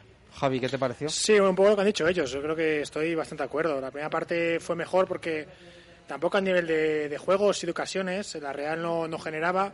La Real venía con muchas bajas y creo que le costó mucho. De no estar Odegar este año le costaba mucho salir. Intentó Valladolid. Tampoco yo no fuese una presión alta. Fue un bloque alto a inicio de saque, cuando sacaba la Real. Después Valladolid replegaba enseguida. Pero es verdad que robó cuatro o cinco veces y eso al final pues yo creo que al equipo le animaba un poco a, a irse arriba. Luego a partir del fallo de Masip el equipo se fue un poco más abajo. La Real tampoco generó nada, la verdad. No, no, no fue una, una, una cosa de derribo como otras veces. El Valladolid se defendió como pudo. Al final yo creo que intentó un poquito con los cambios Sergio dar arriba un poco de oxígeno, no, no salió. El empate yo creo que al final lo firmábamos todos. Yo lo firmaba el empate al inicio del de partido. Eh, después de cómo fue el partido 1-0, yo digo, bueno, pues mira, lo, lo ganamos. Yo pensaba, ¿eh? En ese caso, digo, esto, esto no llevamos. Yo, yo creo que al equipo a, a la postre le frustró mucho no ganar porque al final era una Real eh, Muy desdibujada, sí. lo Es que, decía Santi, primera si- jornada. Si no ganas a la Real como estaba, Sí, eh, Coco, sí, vas bueno. a tener muy complicado ganarla. ¿eh? Bueno, ya, Sí, Coco, pero tú también estás a tu manera. Tú también estás sin Alcaraz, oye, también estás sin eso, Javi Sánchez, también, se- también estás sin al- el lateral derecho que tiene que venir, el banda izquierda que tiene que venir, el delantero que tiene que venir, el centrocampista que tiene que venir. pero lo he dicho tú antes, tampoco que estás. ahí- En circunstancias normales la Real hubiese sido muy superior, seguro. En circunstancias en las que estaban, el Pucela pudo ganar y yo creo que se lo mereció hasta que viene el fallo y Avalí ya no sabe muy bien cómo yo creo. A partir de error tienen 15-20 minutos que estamos un poco con el fantasma de siempre. Yo ahí pensé que lo perdíamos, ¿eh? Yo dije, uff, salió, salió Yarzábal, pero luego al final la Real tampoco achuchó. Tuvo un dominio en el medio campo, pero no llegó a portería con ocasiones, no llegó a girarse nunca Isaac, no llegó Portu tampoco a generar una ocasión de peligro. Fue un, co- un poco más algo mental que Pero tenemos yo todos en creo la que es que la Real entiende mal el partido. Puede ser, que entiende mal el partido, que tampoco Iguacil no hace bien los cambios generalmente porque tampoco acierta mucho. Entonces yo creo que fue un poco todo. Y al final el empate, para mí, fue positivo. Dentro de lo que es el partido. Sí, por supuesto. Que la Real es un, al final. eh, es un punto. Claro. y, bueno, pues quedan 42. Entonces, bueno, mientras siga sumando, Ya está con sus cuentas, ¿eh? Sus cuentas, ¿no? Increíble. no ¿Para qué, va a decir, quedan tre- ¿Para qué va a decir quedan 39? Quedan 42 y así nos asustamos más. O 35, no lo sabemos. Sí, pero bueno, en teoría son 42. Lo que queda. Sí. Y hay Bueno, que sumar- 41. En su teoría, 41. en su teoría. Santi, no sé si estabas convencido o no del mal planteamiento de Imanol Alguacil. Bueno, yo creo que mal planteamiento no. Ellos son muy fieles a un estilo de juego, pero desarrollarlo con unos futbolistas a desarrollarlo con otros hay mucha diferencia. Entonces sí que creo que la Real que vino el otro día, no sé, escuchaba que tenía 13 bajas y además tenía a Oyarzábal y a Januzaj en Y Guevara pe- también. en peores condiciones. ¿Qué tiene esto que ver? Que yo creo que el otro día es un buen partido para que el Valladolid le hubiese ganado, porque no fue inferior a la Real en cualquier momento, pero los partidos pues tampoco sabes nunca cómo van a salir, ni cualquier detalle pues te puede manejar el partido como sucedió un jugador como como el chico este de la Real saca una falta bien sacada y pues concedes un gol que en condiciones normales pues lo normal es no, no concederlo. Eh, totalmente. Ahora analizamos lo de Masip y demás. Antes, en tu primera intervención citabas a Bruno González. Eh, ¿Qué os pareció el partido de Bruno? Que fue un poco la sorpresa, obligada por esas molestias en la espalda, que sigue arrastrando, por cierto, Javi Sánchez. Eh, ¿Qué os pareció el partido de Bruno? A mí me gustó porque es un, creo que es un jugador que entiende muy bien su rol y sabe lo que tiene que hacer.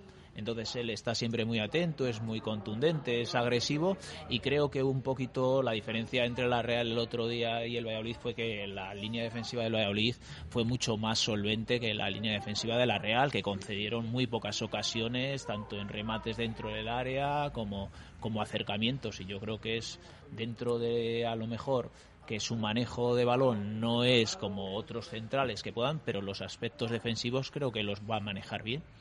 Yo el único pero que le pongo a Bruno el otro día es físico y creo que está más que perdonado porque viene Sí. de una pretemporada más corta, viene de haber pasado coronavirus, o sea, hay que también ser eh, comprensible ¿no? con la situación de cada jugador. Coco, Bruno González, ¿qué te pareció?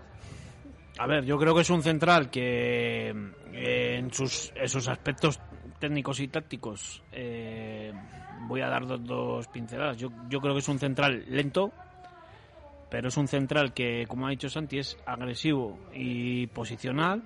Y yo creo que para lo que juega el Valladolid, eh, bien posicionado atrás, yo creo que es eh, un central que.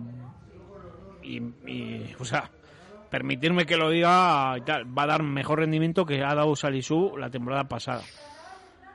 Ojo, eh, pincelada de. Sí, sí. eh, Yo te, yo te voy a hacer, no, no sé si decirte, voy a hacer una corrección. Primer día, Los pincelada. números, los números dicen, los números, que Bruno es más rápido que Javi Sánchez y que Kiko Olivas. A mí no me parece lento, Bruno. los números. Yo el otro día sí hubo una carrera en el minuto Bueno. ochenta y pico que, Estaba que, fundido. que- que- que le llevaron por Sí. delante. Pero, pero creo que atiende un poco a la situación actual eh, y que insisto que el otro día en condiciones normales Bruno no hubiese sido de la partida si no le hubiese yo- pasado yo, lo que yo te pasó a pongo, Javi por Sánchez. ejemplo, que si tú ves el partido, como ha dicho Santi, es un partido agresivo, eh, tiene dos, dos uno, uno contra uno, eh, que el delantero se cae a banda y le obliga, en otro le mete el codo, etcétera. Pero es que yo me voy a que después eh, en ataque, o sea, cuando tienes que sacar la pelota jugada o, o tienes que eh, pr- prolongar el juego, mete cuatro pelotazos que van al pie. Eso yo en el central izquierdo del año pasado no lo he visto. He visto otras cosas, pero esas no. Y yo creo que eso hay que aprovechar. Sí, bueno. O sea, Bruno me sorprendió para bien, ¿eh? Yo cuando lo, fichó, yo dije que para mí era un 6.0. Es un jugador que nunca se entona, pero el otro día le vi muy agresivo y eso me gustó porque ni Calero ni Salisu eran agresivos. Calero porque no lo es. Creo que es un central típico que es muy limpio, que es muy elegante, pero no es agresivo. Y Salisu porque yo creo que se frenaba, porque si Salisu fuese al 100%, iba descontrolado. Le pasó en Levante, le pasó en Villarreal. Yo creo que empezó un poco a frenarse. Y Bruno me gustó porque era muy agresivo. Y eso me dije, "Jo, pues me gusta un central agresivo, que vaya duro, que vaya uno contra uno. Una que salió a banda, que recuperó posición por fuera del, del linier, que le vi que estaba muy metido.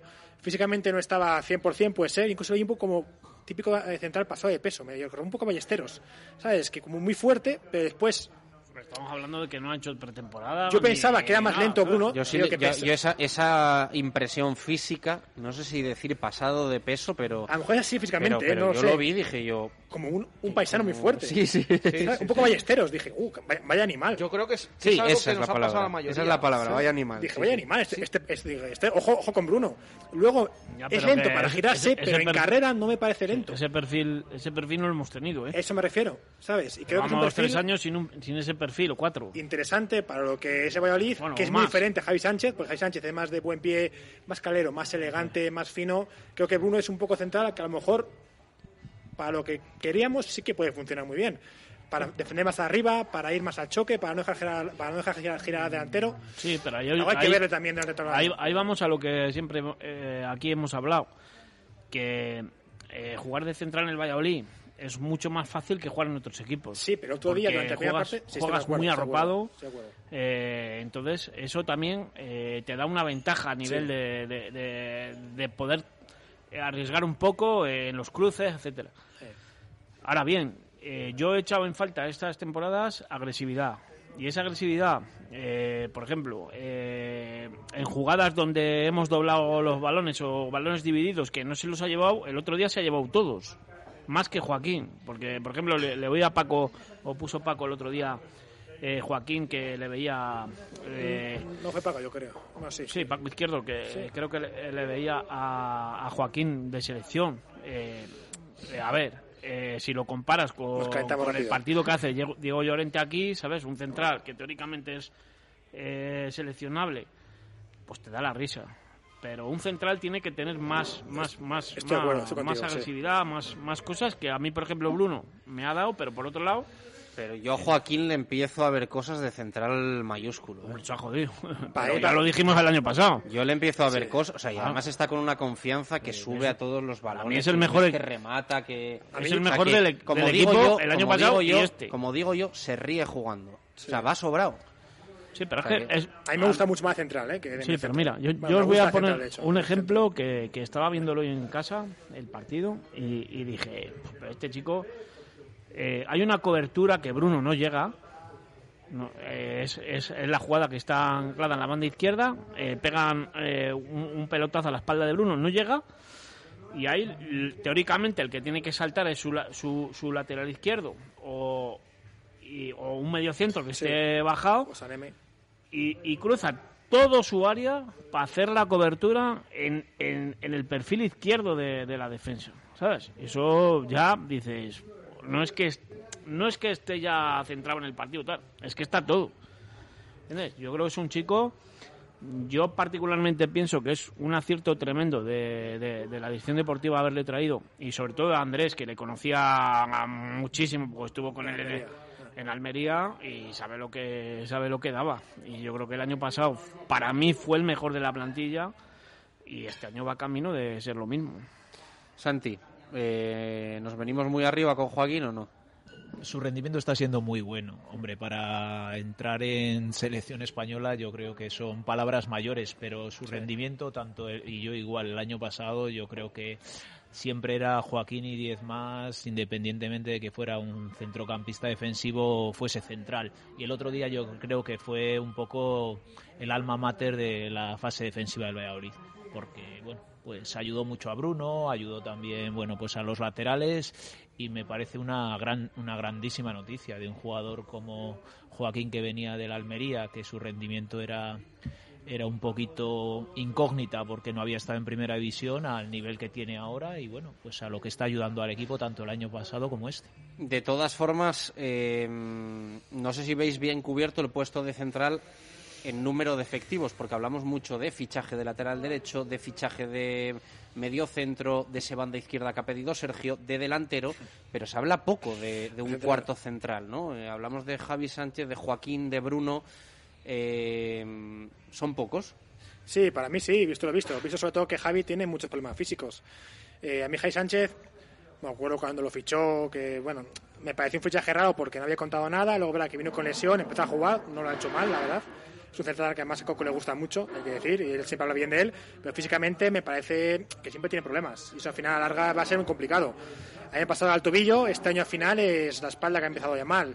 si ya tienes a dos solo, que son Bruno y Joaquín, teniendo en cuenta que también Joaquín es el jugador que más se lesiona, creo, el año pasado, en toda la primera división, ya tienes un problema grave. Sí, hay, hay, hay una lectura que yo entiendo que hace el club, eh, sin saber qué, qué va a hacer, eh, si se va a fichar o no, que yo creo que se lo están pensando, que es que en nada estamos en octubre y que si Kiko Olivas va a estar en enero, que tampoco yo- lo sabemos, Claro, es que que no es le que veo. tampoco lo sabemos, lo veo muy mira el. Chimi Ávila, o sea, el Chimi Ávila iba a estar y se rompió la otra rodilla, ¿no? Lo de Kiko es mucho no, más serio. no es casual, ¿eh? No, ya me claro. imagino, ya me imagino. sí. casual. No, no. Ya me imagino que viene de, de- de lo que fuerzas la otra al no haber tenido activa la, Eso es. la Porque lesionada. quieres eh, andar a máquina y entonces, claro, cargas mucho más la, la otra pierna. Eh, refuerzas después, mucho. Por, después, por ejemplo, se están dando casos que, que se han dado últimamente en el fútbol español que eh, operas las rodillas y las rodillas estaban para nueve meses, diez meses, eh, pones a los jugadores en cinco o seis meses y las plastias rompen. Pero bueno, el, el caso de Chimiavia lo que es un, un problema eh, de cargar eh, el otro lado, porque es un jugador con mucha musculatura en el tren inferior y, y la prisa siempre en cosas de, de lesiones y eso es, es malísimo. Es muy mala, sí. Santi. Yo, yo no creo que eh, la clave sea esperar a Kiko Olivas, yo creo, ¿eh? porque a lo mejor se intenta adelantar plazos y no sé si iba a ser lo, lo necesario. Yo creo que cuatro centrales son, son fundamentales.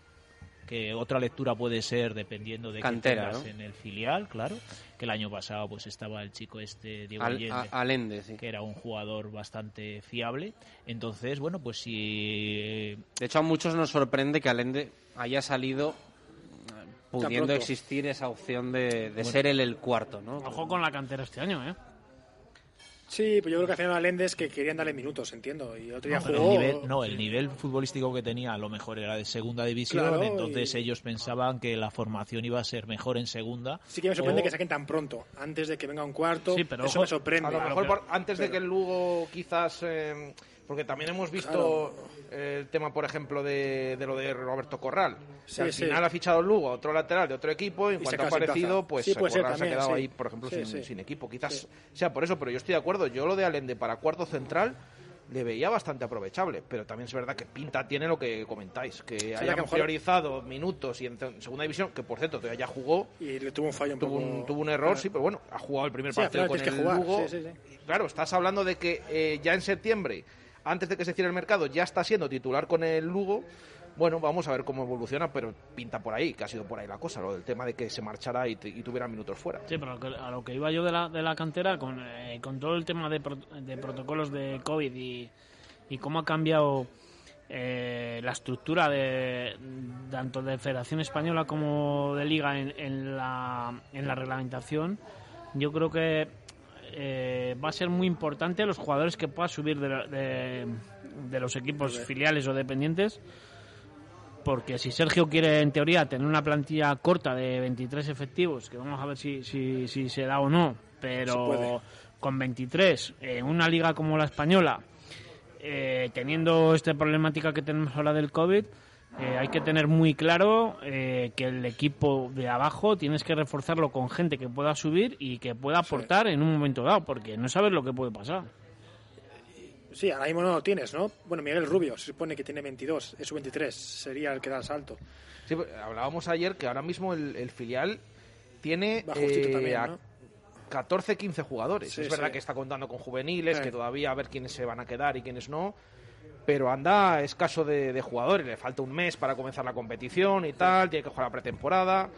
Pero sí, todavía está como. eh, se tiene que, que reforzar mucho más. Incluso decíamos ayer con ese interés o que estaba la, la situación bastante avanzada con el tema del lateral derecho Sergio López, que ahora mismo es que no tenía ni lateral derecho.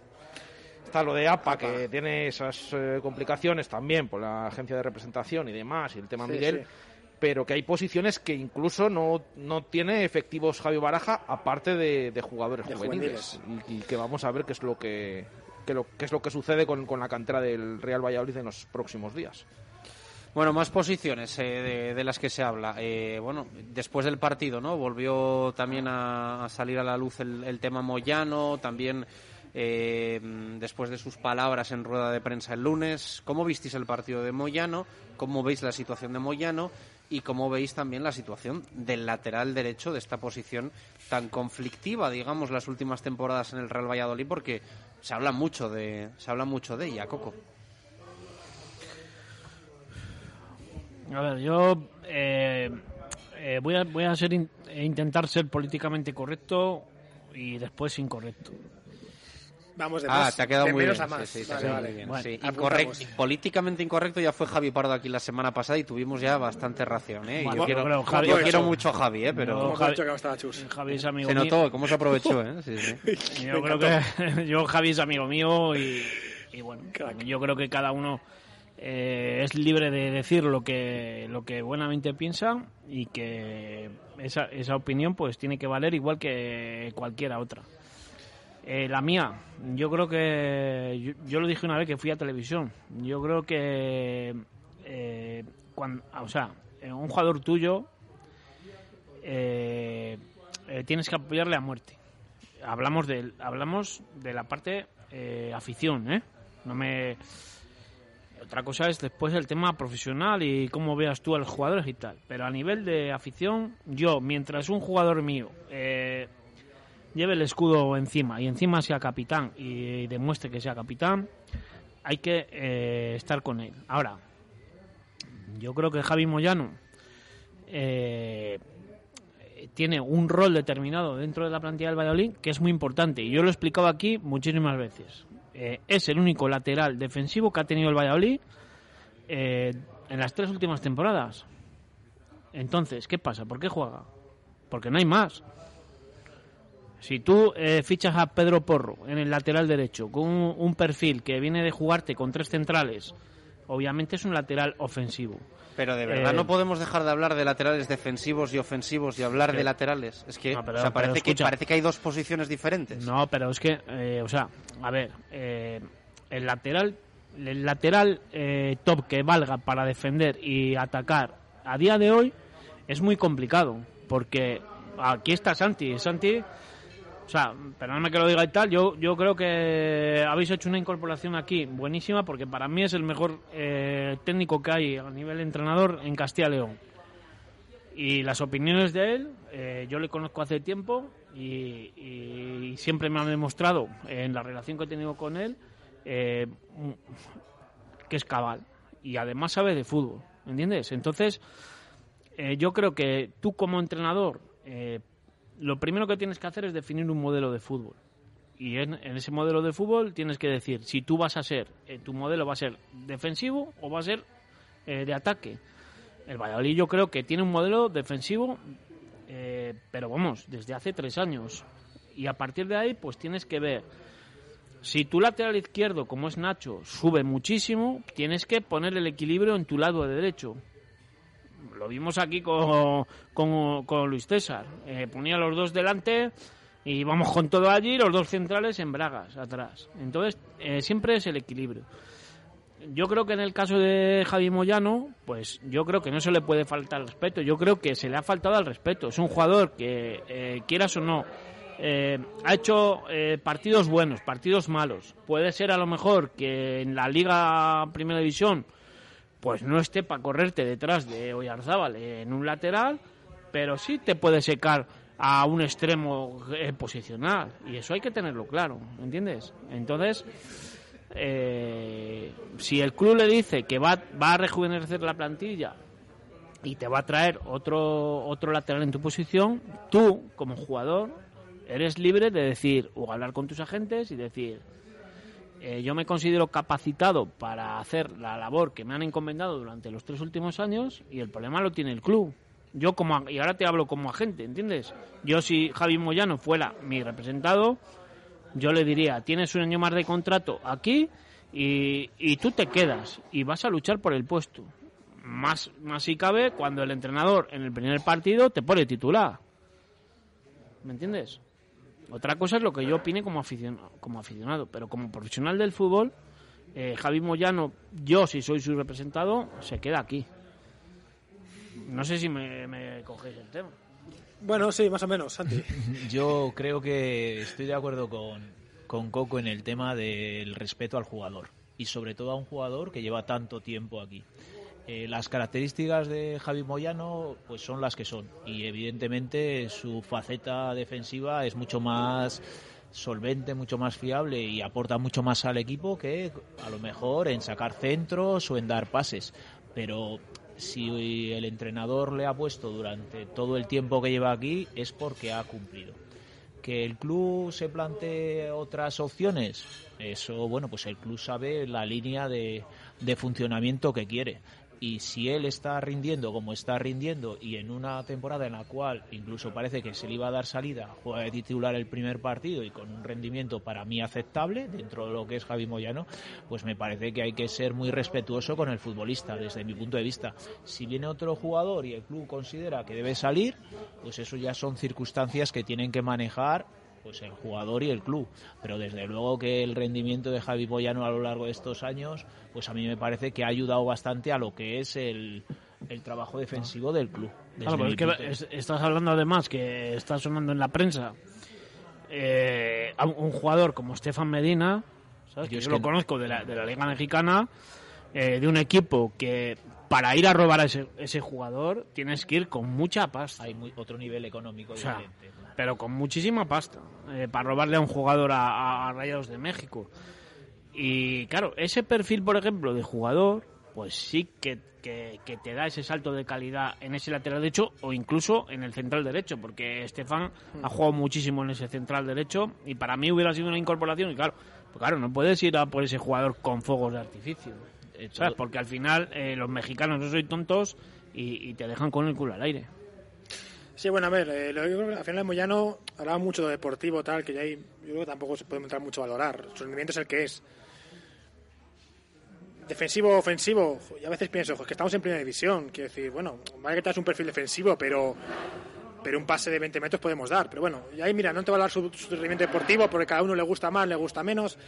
Yo voy más a las palabras y los hechos. Las palabras fueron que Moyano no contaba, o fue lo que nos dijeron, y los hechos son, son diferentes. Entonces yo creo que alguien o ha mentido o ha contado media verdad, Ya, pero o ya a veces pienso que yo... eh, yo, bueno, No. la gente hemos malinterpretado mal lo que nos decían. Sí, pero y luego Javi, es cierto yo- que al final, lo dijo Chus ayer, que al final el que Sí. juega otro día es Jaime Moyano. Claro, pero Entonces- ahí te voy. Yo, yo sí tengo un en, en ¿Hay la algún plantilla. problema con el chico este, con Luis Pérez? No. En principio no, él principio estaba, no, en estaba principio no. disponible. Entonces al final yo creo que nos- se nos ha vendido una cosa. Tampoco vender. Coco te, Coco te dirá que el problema es que es ofensivo. Entonces, no ese es el ofensivo, o sea, problema. es que te lo estoy explicando. O sea, si tú eres entrenador y tú tienes que plantear un partido, eh, yo no puedo poner a los dos laterales eh, con un perfil que se van eh, de madre arriba, ¿entiendes? Porque quedo en con bragas con dos Si yo- centrales. si eso es Salvo que juegues con, claro, que juegues Claro. como ha jugado a veces con cinco, ¿no? Y tres, Claro, o sea, es que es diferente, ¿entiendes? Si o yo sea, yo por ejemplo aquí meto, meto, meto un sistema, un modelo de juego con, con tres centrales y, y dos laterales eh, incorporados a medio campo y, y dos mediocentros con pivotes que te hagan coberturas, pues bien. Pero estamos demos- eh, se ha demostrado que en un sistema de juego como el que quiere jugar Sergio, eh, tienes que tener una línea eh, equilibrada de tres atrás me da igual que sean dos centrales y un medio centro o sean dos centrales y un, y, y un, y un lateral. Pero es que eso tiene que ser así. Sí, ya estoy de acuerdo. Que al final decide Sergio y dice que juegue Jaime Moyano. Bien. Pero entonces hemos vivido un verano, iba a decir una mentira, pero que no ha sido la realidad. Lo que yo no entiendo es que vaya a fichar otro lateral, como dicen que es Yanko, que no sé si ha venido a venir porque ayer leí que estaba complicándose, Yo que es meramente ofensivo. No, yo a ese jugador le he visto dos veces además en directo. eh, una en, en League 1 en el Mahmoud y otra en el campo de- del, we- de- del Albion. Pues no. es un lateral muy físico, muy físico, pero que tiene un recorrido tremendo en, la- en banda, pero no guarda posición. O sea, es un lateral, eh, por- para que me para que me entendáis, eh, estilo Marcelo. Sí, sí, O sea, sí, estilo Estupiñán. O sea, Estupiñán, por ejemplo. Que... Estupiñán, que le ha firmado el Villarreal siete temporadas. Siete años. Ah, yo- que yo eh, pensaba que esto era sí. hasta ilegal. ¿sabes hecho, creo que tienes que hacer alguna cosa porque No. creo que el contrato como Son máximo seis, lo puedes poner de cinco. De... Seis, No, tienes que hacer algo Eso raro. cambio. Eh, el, el tema de Estupiñán, por ejemplo, eh, aquí no, no jugaba en Mallorca, eh, vino aquí en enero. Yo estuve haciendo el, pa- el partido con vosotros y dio aquí un espectáculo, ¿sabes? y dices, Hace hostia, este, dos temporadas. este, dice. jugador, este jugador, ¿sabes? No estamos hablando de Mójica, o sea, estamos hablando de un jugador con una sustancia eh, tremendísima. Y yo creo que, bueno, pues ha mostrado. Yo, yo, cre- yo creí que iba a ir a más que Villarreal, ¿eh? Yo creo que Madrid no, porque tenía ahí. Tiene Bueno. cubiertos los dos laterales izquierdos. Bueno, te iba a decir, da- dale tiempo, lo que pasa es que ha firmado siete años. ¿eh? Que- Sí, que pues bueno, al final el Villarreal es un equipo que hace, hace aportaciones eh, en el mercado muy interesantes, pero su finalidad también es, es sacar Ya. rendimiento a un jugador de este en dos, tres temporadas y en la cuarta a pegar el hachazo, ¿no? Que yo creo que es a lo que se tiene que dedicar, por ejemplo, el, el Valladolid. eh, en ese en ese mercado yo creo que hemos conseguido el año pasado vender a Calero este año Salisu y yo De creo momento. que Sí, yo creo que eh, tiene que el, el, el, el objetivo del Valladolid tiene que ser crecer a nivel deportivo y a nivel económico tienes que crecer a nivel de vender jugadores que, que has revalorizado tú. Bueno, pues así está, así está el patio. Eh, más posiciones, un poco por analizar también. Os gustó Orellana el otro día. Eh, bueno, es un jugador al que le, le ves ya cosas diferentes de inicio, ¿no? Eh, tiene que ganar regularidad, tiene que meterse más en el equipo, ser ese Orellana diferencial, pero, pero bueno, se ve que es Orellana, ¿no, Peli- Santi? Peligroso. Es un jugador que cuando le llega el balón se le ve que pueden pasar cosas. Sí. que fue intermitente, tuvo algunos detalles que apareció más con otras rachas que apareció menos, pero incluso cuando cayó a banda izquierda al final, incluso Hizo tuvo, buena. tu- tuvo alguna opción de, de, bueno pues de, Ah. de generar peligro incluso en momentos finales. Yo creo que bueno su posición inicial cambió un poquito lo que era el dibujo de jugar con dos puntas muy claros en el Valladolid, porque él hace esa función de jugar de detrás de Guardiola y la verdad es que yo creo que bueno pues es un jugador diferente es un jugador que centrado y dedicándose a jugar es muy difícil que no que no aporte cosas sí. es un poquito la sensación que, que tengo yo luego bueno pues ya no es el Orellana de, de hace unos años que lógicamente pues el tiempo pasa para todos pero pero el otro día se Bueno, pudieron la, la temporada pasada Estuvo muy bien, sí. Estuvo de lujo. ¿eh? En Es números ha sido la mejor después de la del esta- Celta hace la unos años. Es decir, La temporada de él eh, es buena, pero yo aquí voy al concepto que dije antes, cuando hablamos aquí hace tiempo, de cuando Sí. lo firman. Eh, ¿A qué vas a jugar? Si tú a ese jugador le obligas a estar 70 minutos detrás del balón, eh, no te va a dar el rendimiento que te dan el Eibar. Sí, sí, eso, Eso hay que tenerlo Está claro. claro. Sí. y entiendes? sobre todo porque tiene que estar fresco son jugadores Claro. que para el uno para uno contra uno y tal pues La sí. cabeza con oxígeno para el pase. es, es, es importante que esté dentro de lo que cabe lo más fresco posible, pero bueno, yo creo que... que Si lo bueno, encuentras bien en el campo, al final es encontrarle en posiciones que sean buenas para él. El otro día le encontraron en la primera parte y luego cuando desaparece yo creo que al final es un jugador que no es que busque balón, hay que encontrarla él. Y es lo que tiene que hacer Claro. Sergio, tiene que hacer sus automatismos para encontrarle, porque Claro, al final pero si no lo encuentras... sí, pero lo que no puedo hacer es, dejarle correr detrás del balón. Sí, está Porque claro, hay, hay- ha habido eh, 40-45 minutos que estaba corriendo detrás del balón. Sí, sí. Pero también Eh, porque te exige la Real. Yo estoy, estoy contigo, ya sabes que estoy contigo. Pero también hay momentos de partido en el que también tiene que hacer un esfuerzo físico, entiendo. No Sí. hace lo que hace plano, porque nunca va a hacerlo, porque además sería desperdiciarlo, pero también tiene que tener un punto sacrificado, un punto. Y evidentemente, o cambias el estilo, Orellana pues no va a ser de Leibar, va a ser una Orellana diferente, aún así determinante, porque cuando cogió el otro día, minuto 85, la cogió, parecía que no se iba, pero se va. Tiene como un cambio de ritmo dentro del cambio de ritmo. Claro, pero ¿sabes? además es, es que es un jugador que es, es muy explosivo. Muy explosivo. Y sobre todo en banda. Engaña mucho, porque tiene un físico que parece que es un trapo, pero que luego es, Sí, no, increíble. no. Es un Sí, jugador que ves es, y dices tú, este pecho frío, y luego le ves con el balón y dices tú, pues es, es maravilloso. es un jugador diferente. Lo ha dicho Santi, que esos jugadores, eso, pero eh, para que te den el máximo rendimiento tienes que cuidarlos. Pues es un jugador que, que si tú eh, le obligas a estar detrás del balón 60 minutos, 70, Le va a hacerlo al final. al tercer, al tercer o cuarto partido te dice que juegas tú. Eh, ¿Veis circunstancial el 4-2-3-1 eh, por el hecho de que no estaba Marcos André, de que Weisman todavía no estaba a tope, de que tiene que llegar otro delantero? Yo, yo no vi un 4-2-3-1, yo vi un 4-4-2, con Orellana de segundo punta. Insist- Bajo mi insistes en tu punto de vista. Sí. Santi. Eh, ayer hemos hablado de esto ya. Sí, Santi, tú- eh, no te iba a decir, tú decides, como Coco dice que sabes mucho, pues digo yo, lo que, lo que diga Santi Sedán es lo bueno. No, yo creo que el sistema de juego para mí era un 4-4-2 con dos, dos puntas que no son tan tan claros como Sí. otras veces, ¿no? Es, hombre, yo cuando hacía estudiaba táctica no había tantas líneas 4-2-3-1, había Claro. solo defensa, centro del campo y delantero. O sea, era o un 4-4-2 o un 4-5-1 o un 4-3-3, pero ya hace mucho tiempo de eso.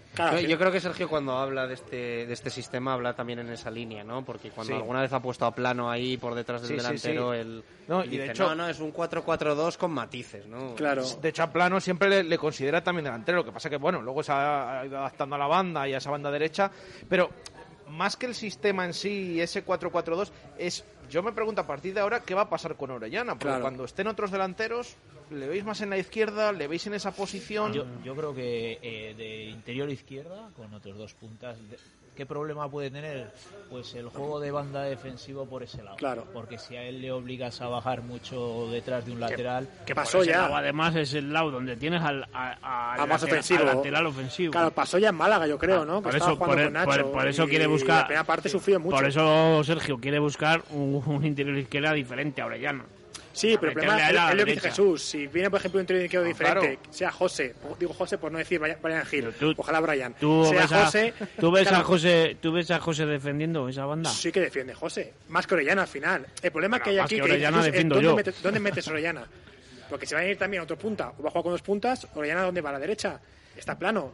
Que al final está borrando a Orellana. Es que sobre un poco... todo es, es como que en los últimos días, que yo no sé si ha tenido que ver eso de que juegue Orellana por detrás, de Claro. punta o los dos arriba, como queráis llamarlo. repente, de repente interés- Sergio dice que prioridad para un hombre Estoy en la contigo. izquierda. Ha cambiado eso, Mm, sí. Ahí hay algo que a lo mejor me puede Porque dar, yo, dar que yo te pensar. pongo, o sea, eh, él busca él, él busca esa posición de Waldo.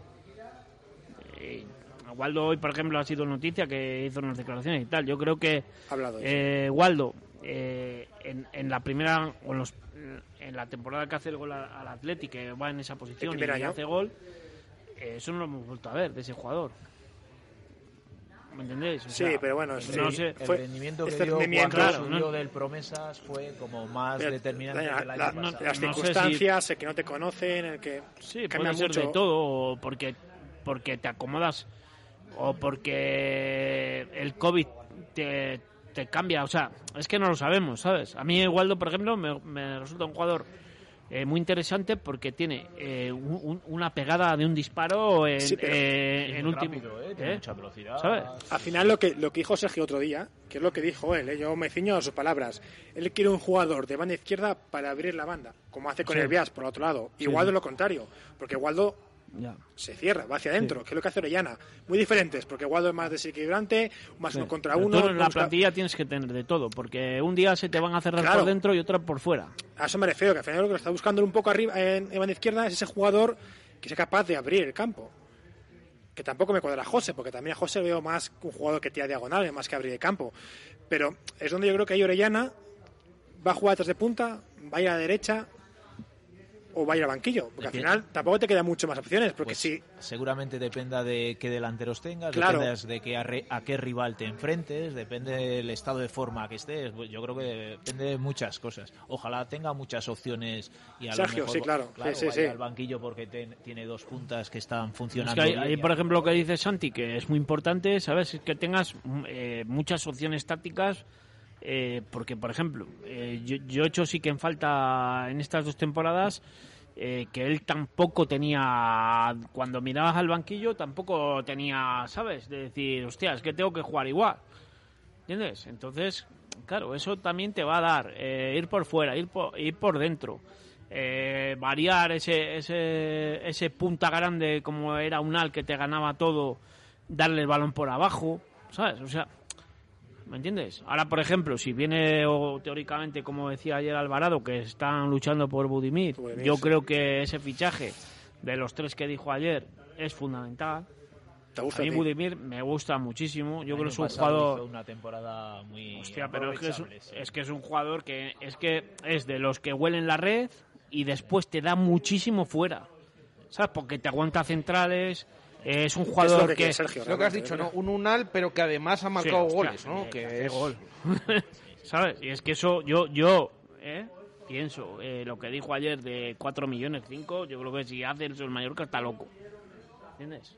O sea, Bueno, también hay circunstancias, Coco está en segunda, a lo mejor, no sé, no bueno, sé, cada uno, ¿eh? tienen, tienen un colchón económico para no tener que decir eso, ¿sabes? Yo soy un director deportivo, yo soy el director deportivo del Mallorca y me dice Budimir que se quiere ir y le digo, mira, eh, ¿cuánto es la cláusula de rescisión? 15 millones. 15 millones. Pues mira, uno detrás de otro, billetitos y te vas a tomar por culo. Sí, bueno, exacto, Es que te, así. te- te vas de allí, sí. Ah, sí, pero también, bueno, es muchas circunstancias. El jugador a lo mejor no quiere irse, o sea, no quiere, quiere irse sí o sí. Sí, pero que es que eso, o sea, eh, tienes tú cuando... O sea, Acaba el nosotros contrato el año estamos... que viene, yo creo, ¿no? O quedan dos todavía. No, no sé, yo creo que le queda más. Puede ser Pero- dos más, ¿no? Porque firmó Es el lo que te digo, tú cuando, tú cuando eres eh, un, un equipo, cuando tú eres director Sí, sí, deportivo y te vienen contigo. aquí a tocarte jugadores al Valladolid, ¿sabes? Pues oye, te pincha. Tú cuando lo haces al contrario también tienes que, como aficionado entender Estoy de acuerdo, ahí, estoy contigo. eh, ahí estoy que- contigo, 100%. que, Que equipo- está robando o intentando robar a, Sí. a un jugador contrario, Estoy ¿entiendes? contigo, estoy Y- contigo. Y, eso es un toma y daca. O sea, si el No, pues Mallorca... una negociación, claro. Claro. Si le interesa a ese futbolista porque el rendimiento el es bueno, pues... Que tú dile ahora a Luis García 2023 Plaza... termina, termina Tú, 2023. tú dile a Luis García Plaza ahora, die- eh, día 16 de septiembre, que te quitan a Budimir.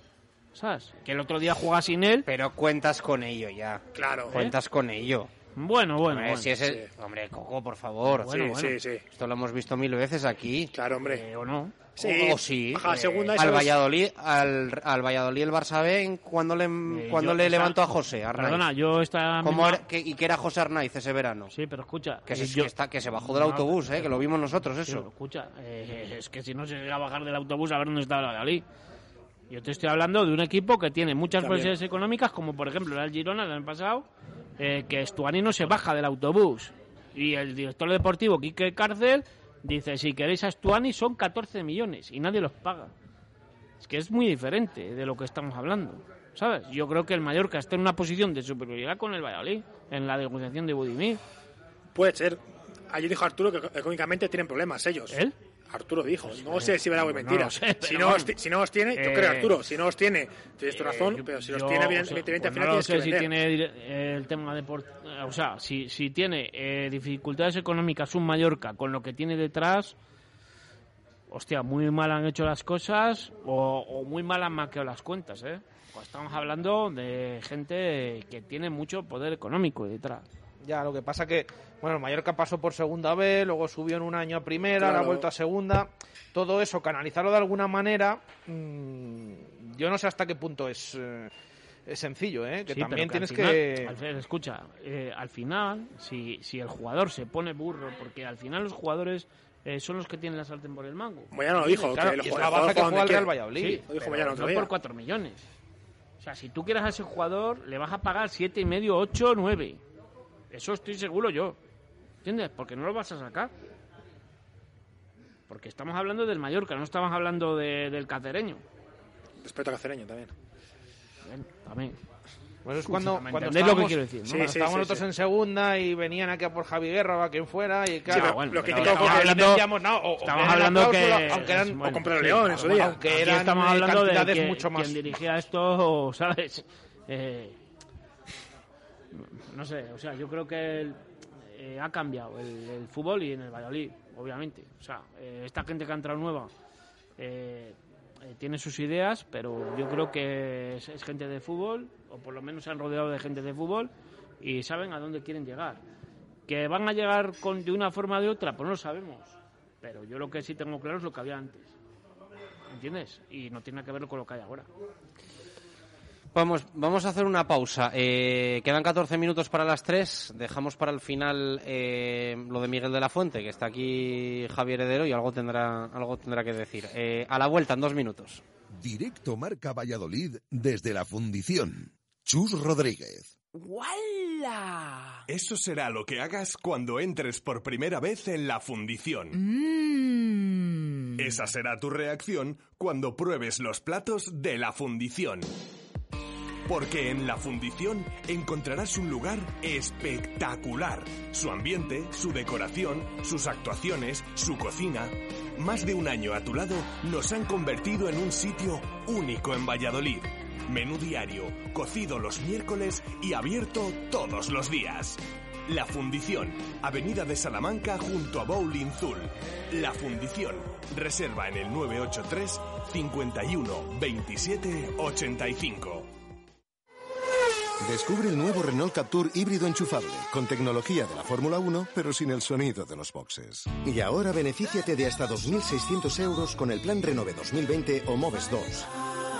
Ven a Basa y Arroyo, tus concesionarios Renault en Valladolid y descubre nuestra tecnología híbrida. Bodega La Nieta, un lugar típico y confortable donde disfrutar de una suculenta comida tradicional. Asados de lechazo de la zona en horno de leña y unos exquisitos chuletones de carne roja. Bodega La Nieta en Fuensaldaña. Maestros en la cocina de siempre. En Barco nos hemos reconvertido durante estas difíciles semanas para mejorar. Y ahora también servimos nuestros platos a domicilio. Ya puedes comer nuestro arroz con carabineros o con rabo de toro meloso, nuestros cachopos y todo el resto de platos de nuestra cocina. Solo tienes que pedirlo por Just Eat llamándonos al 983 50 31 10 o directamente venir a encargarlo. Barco, siempre con nuestros clientes. Barco, Plaza del Salvador, frente a Oletu. En Aspama Desinfecciones certificamos la eliminación del COVID-19 en todo tipo de instalaciones. Exige tu certificado, tu decisión, tu salud. aspama.com. Joma Valladolid está de tercer aniversario y para celebrarlo queremos sortear entre nuestros clientes una experiencia inolvidable. ¡Un salto en paracaídas! Pásate por la tienda oficial Joma y llévate la nueva colección de casual o ropa deportiva 2020 que será igual de inolvidable. Joma Valladolid te lleva a las alturas y no podrás resistirte. Joma, entrena tu libertad. Nueva tienda Joma Valladolid en calle Mantería 12. Directo Marca Valladolid desde la Fundición. Chus Rodríguez. Dos y 49 minutos de la tarde, continuamos en la fundición, directo Marca Valladolid de miércoles, tramo final, tenemos que escuchar algún sonido de Waldo Rubio, aunque nos decía Jesús Pérez de Baraja que prácticamente no ha hablado de la posibilidad de salir del Real Valladolid Club de Fútbol. Eh, del tema Miguel de la Fuente, eh, venga, le voy a preguntar primero a Santi, ¿qué opina como, como entrenador un poco de lo que para mí pues es una situación triste, triste, que un canterano toda la vida en el Real Valladolid tenga ahora bueno pues este esta confrontación con el club tanto deportivo como, como contractual. Esa es un poquito la sensación que tengo yo. La tristeza en ver que bueno que un jugador que lleva en la cantera desde, desde niño, que se le ha formado, que, que se ha invertido en su crecimiento, pues, pues no se pueda disfrutar de su potencial ahora en la, en la primera división, que creo que es un jugador además deportivamente muy aprovechable. A partir de ahí, pues desconozco cuáles son las razones por las cuales él no se quiere quedar o, bueno, pues cómo puede ser su relación contractual para, querer salir. Pero bueno, si a mí me preguntan, me gustaría que el mayor número de jugadores que han sido producto de los anexos, pues, pues pudiese disfrutar con el Valladolid en primera división. Yo creo que todos pensamos lo, lo mismo. Eh, Javi, venga, lánzate. Sí, bueno, eh, al final el tema de Miguel se ha ido un poco... Sabes que yo lo he visto muy de cerca, he hecho seguimiento a sus historias y... Yo, ha sido todo- a mí es un poco extraño. Me falta por ver la versión de Miguel, que es la que yo quiero escuchar y yo creo que es la que va a aclarar un poco más. De momento sabemos la versión de club, sabemos la versión de Miguel Ángel Gómez, que, que todo el mundo está dando por válida y que todo el mundo está al final es cierto que es la única que hay, pero que todo el mundo está dando por todo el mundo está eh, aceptando que la culpa al 100% es de Miguel. Yo siempre voy un poco en otra corriente. Cuando Miguel no firmaba la renovación, la gente echaba la culpa a Bahía. Y yo dije en Twitter que la culpa realmente era de Miguel, que es quien firma. Si Miguel no quiere firmar, me da igual que esté Bahía o que esté representándole Salado, Coco. Al final es Miguel el que firma. Si Miguel no firma, tendrá sus motivos. ¿Cuáles son sus motivos? Habrá que saberlos. Según Sergio, él siempre ha confiado mucho en Miguel. Bueno, habrá que ver qué dice Miguel sobre eso, si es que habla, que yo creo que hablará. Según Miguel Ángel Gómez, ha sido la apuesta más grande que ha hecho nunca sobre un can- canterano de, de- de su historia, mejor, más que Navas. Habrá que ver también si eso es verdad. Al final aquí estamos dando validez a palabras de Miguel Ángel Gómez, que me parece muy bien. Claro, pero porque a Miguel no le hemos escuchado, Javi. Sí, sí, sí, sí, perfecto. La Sí, versión sí. de Miguel no la hemos escuchado. si lo veo y también yo a él le puedo entender porque el fútbol es presente. Pero eh, a mí me da rabia y me genera tristeza que si su problema es con el entrenador, el, la etapa de Miguel se acabe por un entrenador, porque el Real Valladolid, por supuesto, es más que cualquier jugador, pero también es más que cualquier entrenador. Y para un niño que se ha formado aquí, que ha jugado aquí todo, irse por un entrenador, hombre, a mí me genera frustración. ¿Qué quieres que te diga? Sí, que no- Si es así. Eso ¿eh? es, que no sé si es por, por que, que yo con Miguel tengo una relación que me sigue en Instagram y yo le sigo a él. Es esta relación, ¿sabes? Que no penséis que somos hermanos. Y ojo a las declaraciones también de Sergio eh, diciendo que ya le gustaría a él que Eh, las es que, oportunidades que, ¿ves? le ha, que- que ha dado a Miguel se las hubieran dado cuando era él canterano en, Sí, en su bueno, día en sí. español. Bueno, es que me, me pongo muy nervioso con eso. Es que al final decimos unas palabras con una facilidad y con una... Es muy bonito decir las cosas, pero yo voy a los hechos. Es que siempre digo lo mismo. Dame hechos, no me, de- no, no me digas... Y mi sensación es que todo lo que dicen Sergio y Ángel Gómez, que ojo, que para mí son mastodontes, lo han hecho muy bien, pero todo el mundo les da una habilidad tremenda. Vamos a ir a los hechos. ¿Cuándo ha jugado Miguel con el Valladolid? A lo mejor no se lo merecía. Yo no- estoy de acuerdo. Pues que me diga, que me diga Sergio, no es que Miguel no se merecía jugar. Porque en mi punto de vista no estaba para jugar. Y te diré, vale, pero que no me diga que es que le da muchas oportunidades. Se ha jugado contra Sevilla cuando el portero estaba salvado. Vamos a los hechos, de verdad. Bueno, no vamos a. final de temporada ha tenido- ha tenido minutos. Que los haya tenido. No, la yo, cuestión es por qué yo los ha estoy tenido. parcialmente de acuerdo con Javi porque la lectura Pero- es que Miguel quería haber jugado mucho más. Y Miguel, cuando la gente dice que se tome esta próxima temporada para decidir si se cuenta o no con él, que, es, que sea esta. Pero es que el problema es que para Miguel fue la anterior. Y él sacó la conclusión. Y Yo- él sacó la conclusión de que no se contaba con él. Y no o sea, no al final, al final Miguel dice, hechos, al final, hechos, al hechos. Miguel dice, al final Miguel piensa, eh, ¿por qué, y me voy hasta hace dos años, por qué Duyechov jugó lo que jugó, por qué Sandro jugó lo que jugó, por qué ellos tienen los números que han tenido aquí, que son eh, penosos, Es que hasta y, Nuar ha yo- jugado delantero. y ¿eh? qué he hecho yo para no jugar más que ellos. La lectura de Miguel es esa.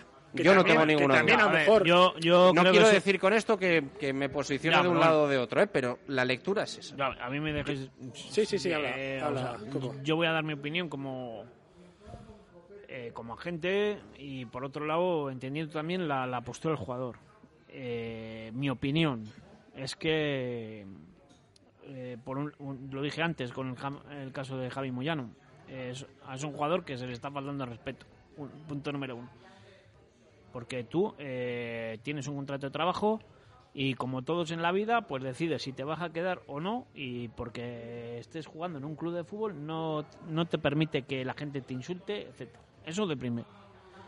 Y segundo, Bueno, eh, eh, no me vale eso. O sea, porque sí, el insulto no vale ni para un Bueno, futbolista, sí, ni para no, un fontanero, ni para un periodista, ni para nadie. Hernández ahora, Sí, cuando dijo bueno, pero yo creo que se le falta respeto, ¿entiendes? Porque, eh, eh, o sea, lo que hay que ver es por qué ese jugador no renueva cuando es un jugador eh, con sangre eh, blanquivioleta y, y no hemos oído su, su parte, ¿entiendes? Eh, porque yo aquí echo de menos que alguien... eh, y segunda parte, yo creo que está mal asesorado. Eso de principio. ¿Entiendes? Estás mal asesorado porque si tú eh, eh, te has creado aquí, quieres al Real Valladolid, la milonga del escudo, no sé qué y tal, y te ofrecen esa renovación, tú renuevas y si no juegas te vas a otro equipo, a, a nivel cedido, para crecer. Lo que no puede ser es que tú eh, digas, joder, es que ha jugado Duyechova aquí, eh, tú cuando has jugado tampoco has demostrado eh, eh, el romper la puerta, ¿entiendes? Entonces, ¿por qué? Porque el, el puesto de delantero centro es muy complicado en un equipo, y más en un equipo profesional. ¿Me entiendes? Porque claro, yo por ejemplo os pongo el ejemplo del Alavés, el chico este que, que firman eh, que era, eh, ¿sabes? Que se iba a romper el mundo, no sé qué tal, le dan dos oportunidades, mete tres goles y al cuarto se va abajo y no vuelven a, oírle hablar, ¿entiendes? Yo creo que es un, un jugador, eh, tiene que dar unos pasos concretos para no eh, correr. Y más en un caso cuando has mamado toda todas las eh, juveniles, infantiles, etcétera, ¿entiendes? No, no puedes equivocarte porque es tu casa. Bueno, Eh, a mí también me da rabia que el- se vaya del Real Valladolid para irse al, al Leganés. O sea, a mí eso también dices, bueno... creo que eso es Sí, un, sí, un pero paso bueno, intermedio eso es, es un paso que no intermedio. se, no se lo cree nadie. Sí, que al final se va porque el Leganés puede coger este año gratis, se supone, ¿no? Que para mí es realmente lo importante y lo que estamos pasando por alto, esa cláusula, esa gestión. Y eso a lo que voy, que realmente si Miguel se va otra vez... Sí, pero nadie, nadie tiene claro, heredero, quién tiene la razón. Está- ni siquiera, claro, o sea, ni la parte de Miguel ni la parte del Real Valladolid. Y los dos tienen temores de perder. Los dos. Ninguno de los dos tiene clarísimo tener la razón. Entonces, ¿quién Aquí tiene ya la culpa? contamos que hay dos contratos firmados y que hay algo que desconocemos. Un contrato de 2017 y un contrato de 2018. La duda es si el de 2018, tal y como está redactado y el tipo de contrato que es, anula al de 2017. Ya, pero bueno, ¿Y ah. por qué Miguel firmó lo de 2018? Pero hay un es la duda que tenemos. es un jugador que no es de primera plantilla, su ficha es del filial y obviamente está eh, en, en todo el paraguas de la Real Federación Española de Fútbol. O sea, la liga aquí, eh, ¿sabes? Es como el tema de Messi. Que sí, que, que- que estoy de acuerdo, que la Sí, sí. liga le va a dar siempre la razón a uno de sus clubes. La liga son los clubes y siempre le va, le va a dar hay, la hay- razón a hay uno un de comité jurisdiccional de la Real Federación Española de Fútbol que verán los temas. Y ahí sí que os puedo decir, a nivel de FIFA y Real Federación Española de Fútbol, siempre la razón es para el jugador. Y después se verá. Ahora, también a mí me gustaría saber, pero como ya decimos que no lo. no- es, es la parte que no habla públicamente, si Miguel, lo digo en serio, eh, tiene el discurso de Messi. Yo nunca iría a juicio contra el club de mi vida. Vamos Lo a ver qué sus pasa. agentes, porque Vamos a son ver los representantes legales. Es que aquí es lo que decís, es que no sabemos, no, Sí, pero hay- no sabemos todo lo que piensa el jugador. Que Ah. si Miguel se queda aquí este año, todos sabemos dónde va a ir. A la grada. Y él también lo sabe. Bueno, pero eso Sí, escucha, y- ¿no? y Pero Messi si se queda en Barcelona, ¿dónde va a ir? Sí. A ser capitán, ¿sabes? Es decir, que a lo mejor si Messi le dice que si se queda en Barcelona tampoco juega, Sí, ah, pues a lo mejor voy a yo juicio. Ya, pero igual la solución, Javi, es que el Real Valladolid y Miguel se coman el orgullo y Miguel renueve. Ah, ya, pues pero sí, yo, sí, no, yo te pongo, claro. igual esa es la Sí, solución. Yo te no, pongo no, el estoy ejemplo de Alex Ramiro. lo Si tenía fu- muy si fuese claro que tenía que salir del Atleti. El Atleti es un jugador, que Claro. es, un club que tiene muy clarito Y Llorente eh, igual los pasos.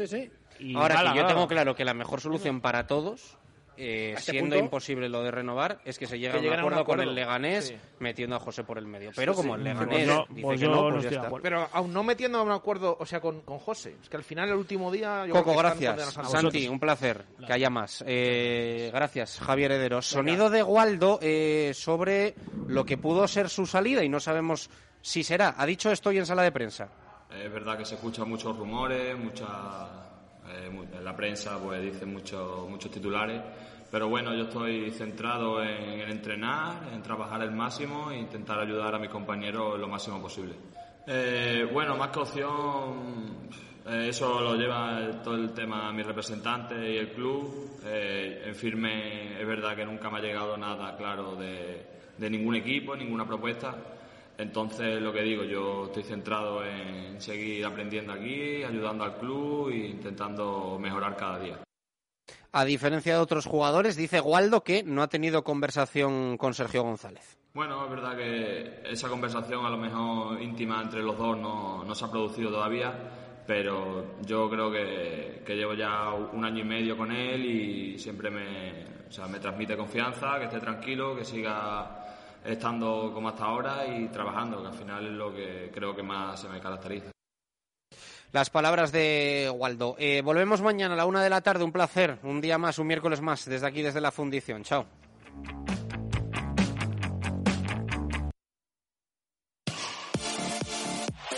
Radio Marca, el deporte que se vive.